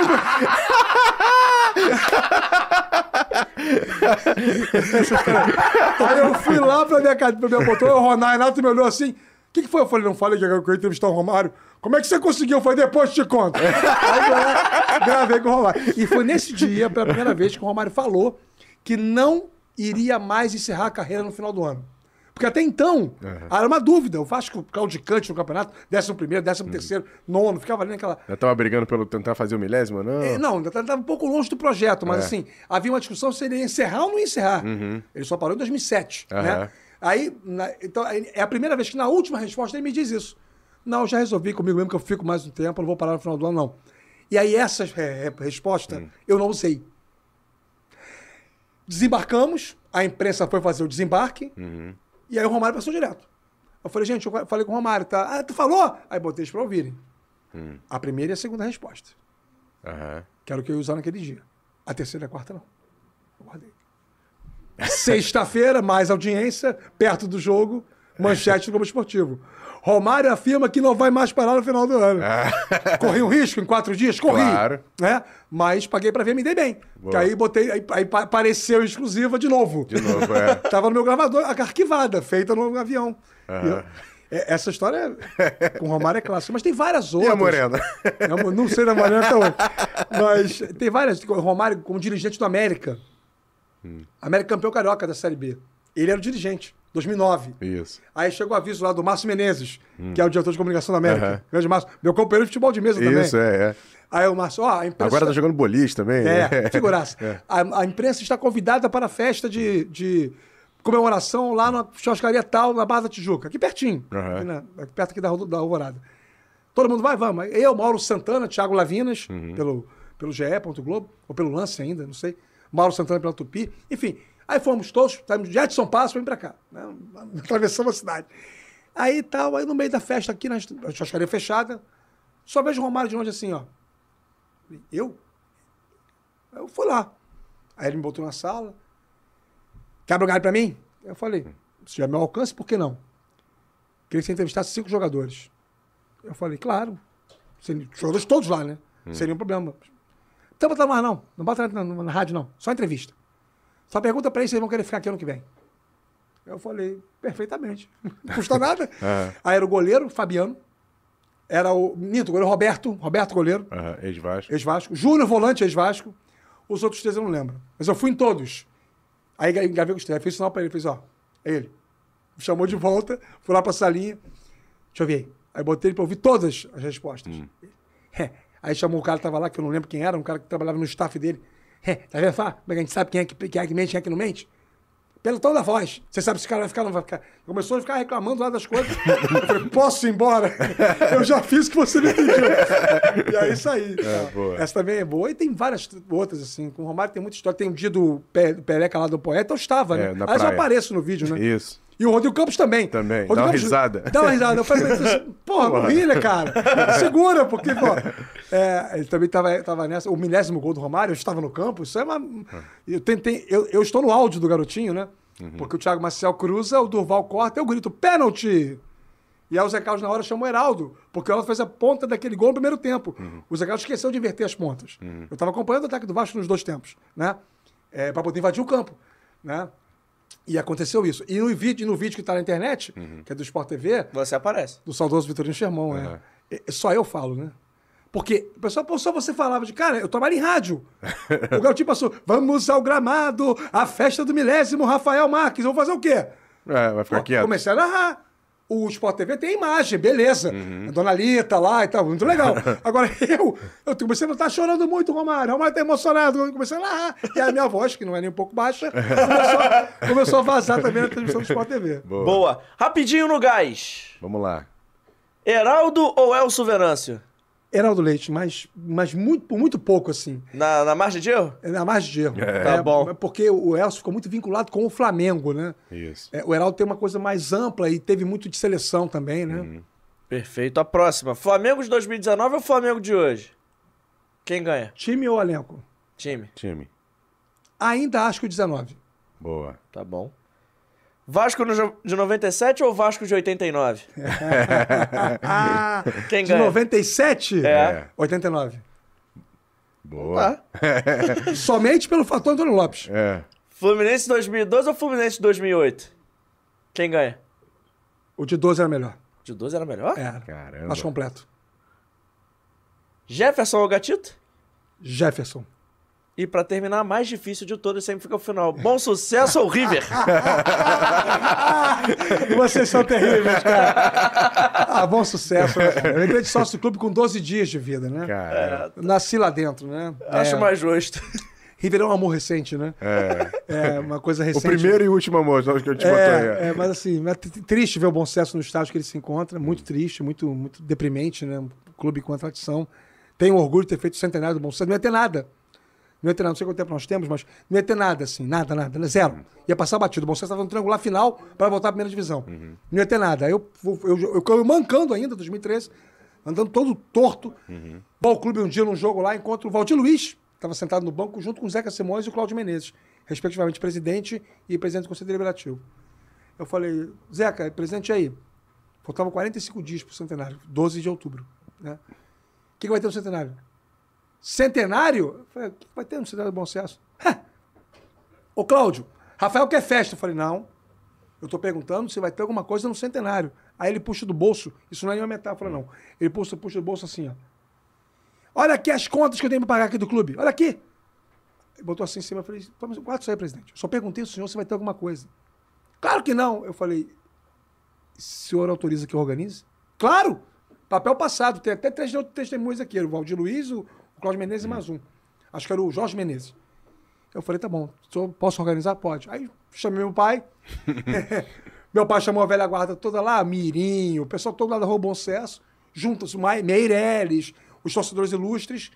Jun- montamos uma comissão, fizemos uma, um estudo dos 100 maiores jogadores da história, do bom, da história do Bom Sucesso. Foi difícil. Leandro Eusébio estava entre eles. E na época era jogador do Fluminense. Eu pedi o Rodrigo Caetano. O Rodrigo Caetano liberou ele do treino para receber a homenagem lá. Dé foi receber. É, o René Simões. Fizemos uma homenagem bacana. Veio a filha do Barbosa, goleiro de Santos, a Tereza. Veio de um ônibus para pagar no hotel dela para ficar aqui, para receber pelo pai. Foi sensacional. Maneiro. Foi, distribuímos um certificado. Foi muito maneiro. Então, assim, eu já estive muito mais próximo do Bom Sucesso, já ajudei muito. Essas minhas ajudas geraram, me deram o título de benemerência, eu sou benemérito do clube. Mas eu estou mais afastado porque as sacaragens que fizeram com meu pai em 2020 lá foram muito, muito tristes, você lembra disso? Aham. Então, ele está lá ainda na luta. Eu participo do movimento. Recentemente teve, teve uma, uma, uma reunião lá extraordinária para a exclusão do Newton Bittar do Conselho Deliberativo. O presidente está afastado, né? É, fui lá assinar, participei da votação e tal, mas não estou mais no dia a dia, não participo muito das coisas, porque foi muito chocante tudo que a gente viveu em 2020. Verdade. Perfeito. Gostou do estúdio, Rafael? Muito bom.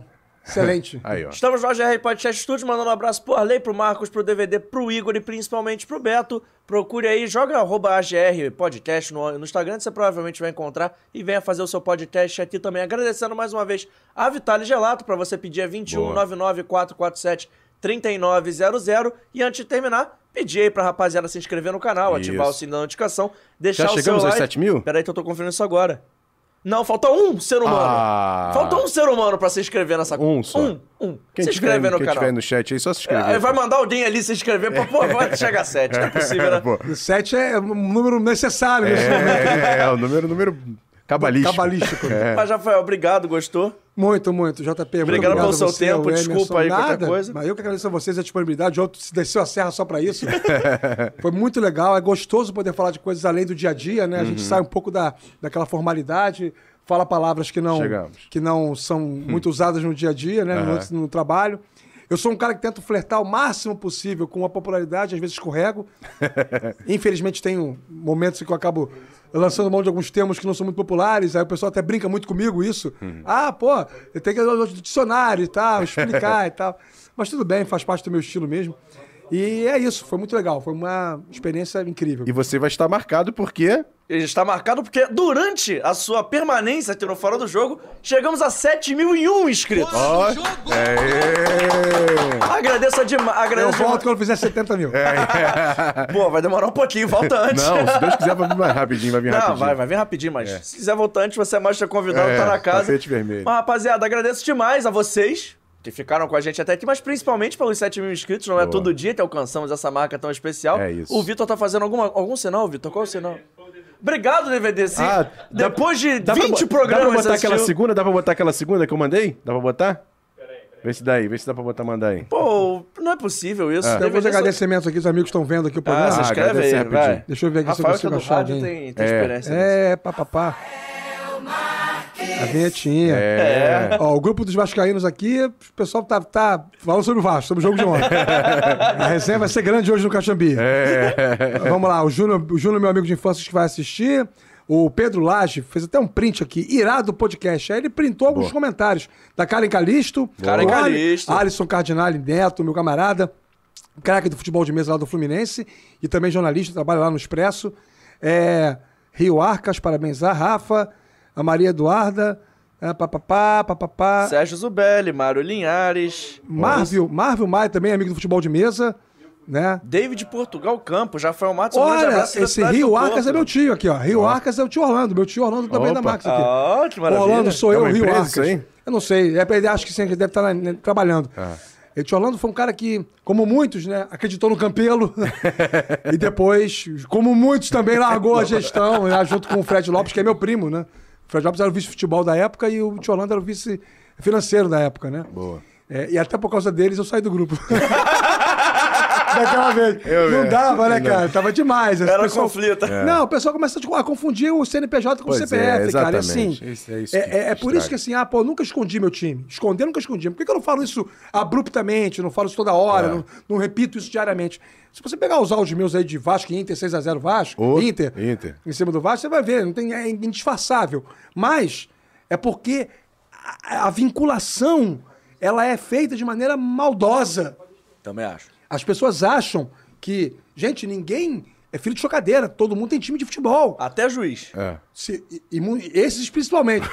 Se você entra no futebol, você tem um time, cara. Não tem como. Então, assim, é, é, é- é a vinculação. Não, você fala isso porque você torce pro clube e tal. Pera aí, ô. Ó, no nosso papo aqui, com quase duas horas de papo aqui, a gente falou mais de Fluminense do que de Vasco, por é, exemplo. porque assim, eu costumo até brincar dizendo que a minha alma é tricolor, porque o Fluminense fez muito por mim. No dia que eu tive a homenagem lá no, nos 110 anos do clube, eu de cadeira de roda, me deram a faixa de campeão carioca, me deram a camisa de 110 anos, com meu nome, jogadores autografados. Foi uma das maiores homenagens que eu recebi na vida. O Fluminense está em campo com uma faixa. Força Rafael Marcos, que eu estava internado. Então, eu- um carinho enorme, um- uma gratidão eterna por esse clube. É, torço para o Fluminense ser feliz, como torço. Uma coisa que é importante dizer, desculpe est- estourar aqui o tempo, mas eu acho fundamental aí, falando um pouco sério. Nós temos que, desmitificar, eu acho que nós temos um papel importante nisso, todos nós. O futebol é, antes de tudo, a viabilização do sustento da minha família. Eu escolhi o jornalismo esportivo e, através dele, eu pago as minhas contas e alimento as minhas filhas. É insano! Eu teria se- estaria sendo um sujeito absolutamente irresponsável, inconsequente, um péssimo ser humano, um péssimo pai de família, se eu torcesse contra alguma instituição. Se eu quisesse o mal de algum clube. Não tem sentido isso. Eles são a base, o sustentáculo do negócio chamado futebol. Então, assim, é, que fique claro para todo mundo que está vendo a gente agora, ao vivo, ou que depois vai ver, é, resgatar esse material no YouTube. É, é fundamental que isso fique claro na cabeça de todo mundo, de todo torcedor. Profissional de comunicação tem clube sim, mas o profissional de comunicação que trabalha de maneira adequada, que trabalha de maneira correta, que valoriza o ofício, que tem senso de responsabilidade que possui, que sabe separar o máximo possível dentro das condições o pessoal do profissional, esse cara não torce para o fim de clube nenhum, não torce para a derrota de clube nenhum. Toda vez que o Flamengo joga pela Libertadores, a TV me escala para eu fazer jogo. E eu tô ganhando dinheiro com isso. Seria uma, uma atitude grotesca da minha parte se eu torcesse contra o Flamengo, que é tripagador do meu trabalho. Então, assim, é, eu acho importante isso ser dito, viu, JP e Emerson, porque a gente vive uma É fase separar, né? de lacração que as pessoas falam coisas que elas não sabem. E outra coisa, colocam todo mundo num balaio. Isso. Porque a imprensa, eu detesto esse termo. A Vocês mídia. da imprensa. A imprensa. Quem? Me diz quem? Fulano. Eu não gosto de Fulano, não gosto de Beltrano, ok. Dê nomes. Especifique de quem você está falando. Isso. Porque eu faço parte da imprensa. E se você tem uma crítica a fazer a mim, faça. Eu vou responder, se ela for educada. Respondo todo mundo no Twitter, no Instagram, no Facebook. Todo mundo, todo mundo. É, a abordagem é educada, eu respondo. Agora, eu não respondo pela mídia. Pela mídia. Existe advocalhada? Engenheirismo? Não. Não, então por que tem mídia? Concordo. Cada profissional é um profissional e responde somente pelo que ele faz. Ponto. Então, assim, eu quero o melhor possível para o meu produto. Eu quero não só o Vasco forte, quero o Flamengo forte, o Fluminense forte, o Botafogo forte. Que pena que Bangu e América hoje estão no patamar muito abaixo. Gostaria dos dois fortes, queria um bom sucesso na primeira divisão.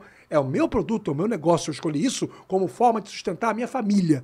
E seria insano se eu torcesse contra alguém. Verdade. Perfeito. E é com essa mensagem que a gente vai ficando por aqui. Antes, Boa. se inscreve no canal, ativa o sininho da notificação, deixa o seu like e o seu comentário. E siga lá a gente nas redes sociais. A gente tá no arroba Fora do Jogo Cast, Isso. no Twitter, no Instagram e no TikTok. onde pelo visto nós somos relevantes e ultrapassamos a barreira de 350 mil Que likes. isso, hein? Ele incrível que pareça, acredite se quiser. Só na dancinha, ó. É, vai, vai ser a garota. É o Joseph. Klimber. É, Ah, garoto. E ó, nosso, cana- nosso canal de corte tá aí na área, corte fora do jogo oficial, segue lá também. E segunda-feira, a partir de quatro e meia da tarde, estaremos recebendo aqui Hugo, ex-meia, com passagens por Grêmio, São Paulo, Flamengo e outros grandes clubes por aí. É, isso aí.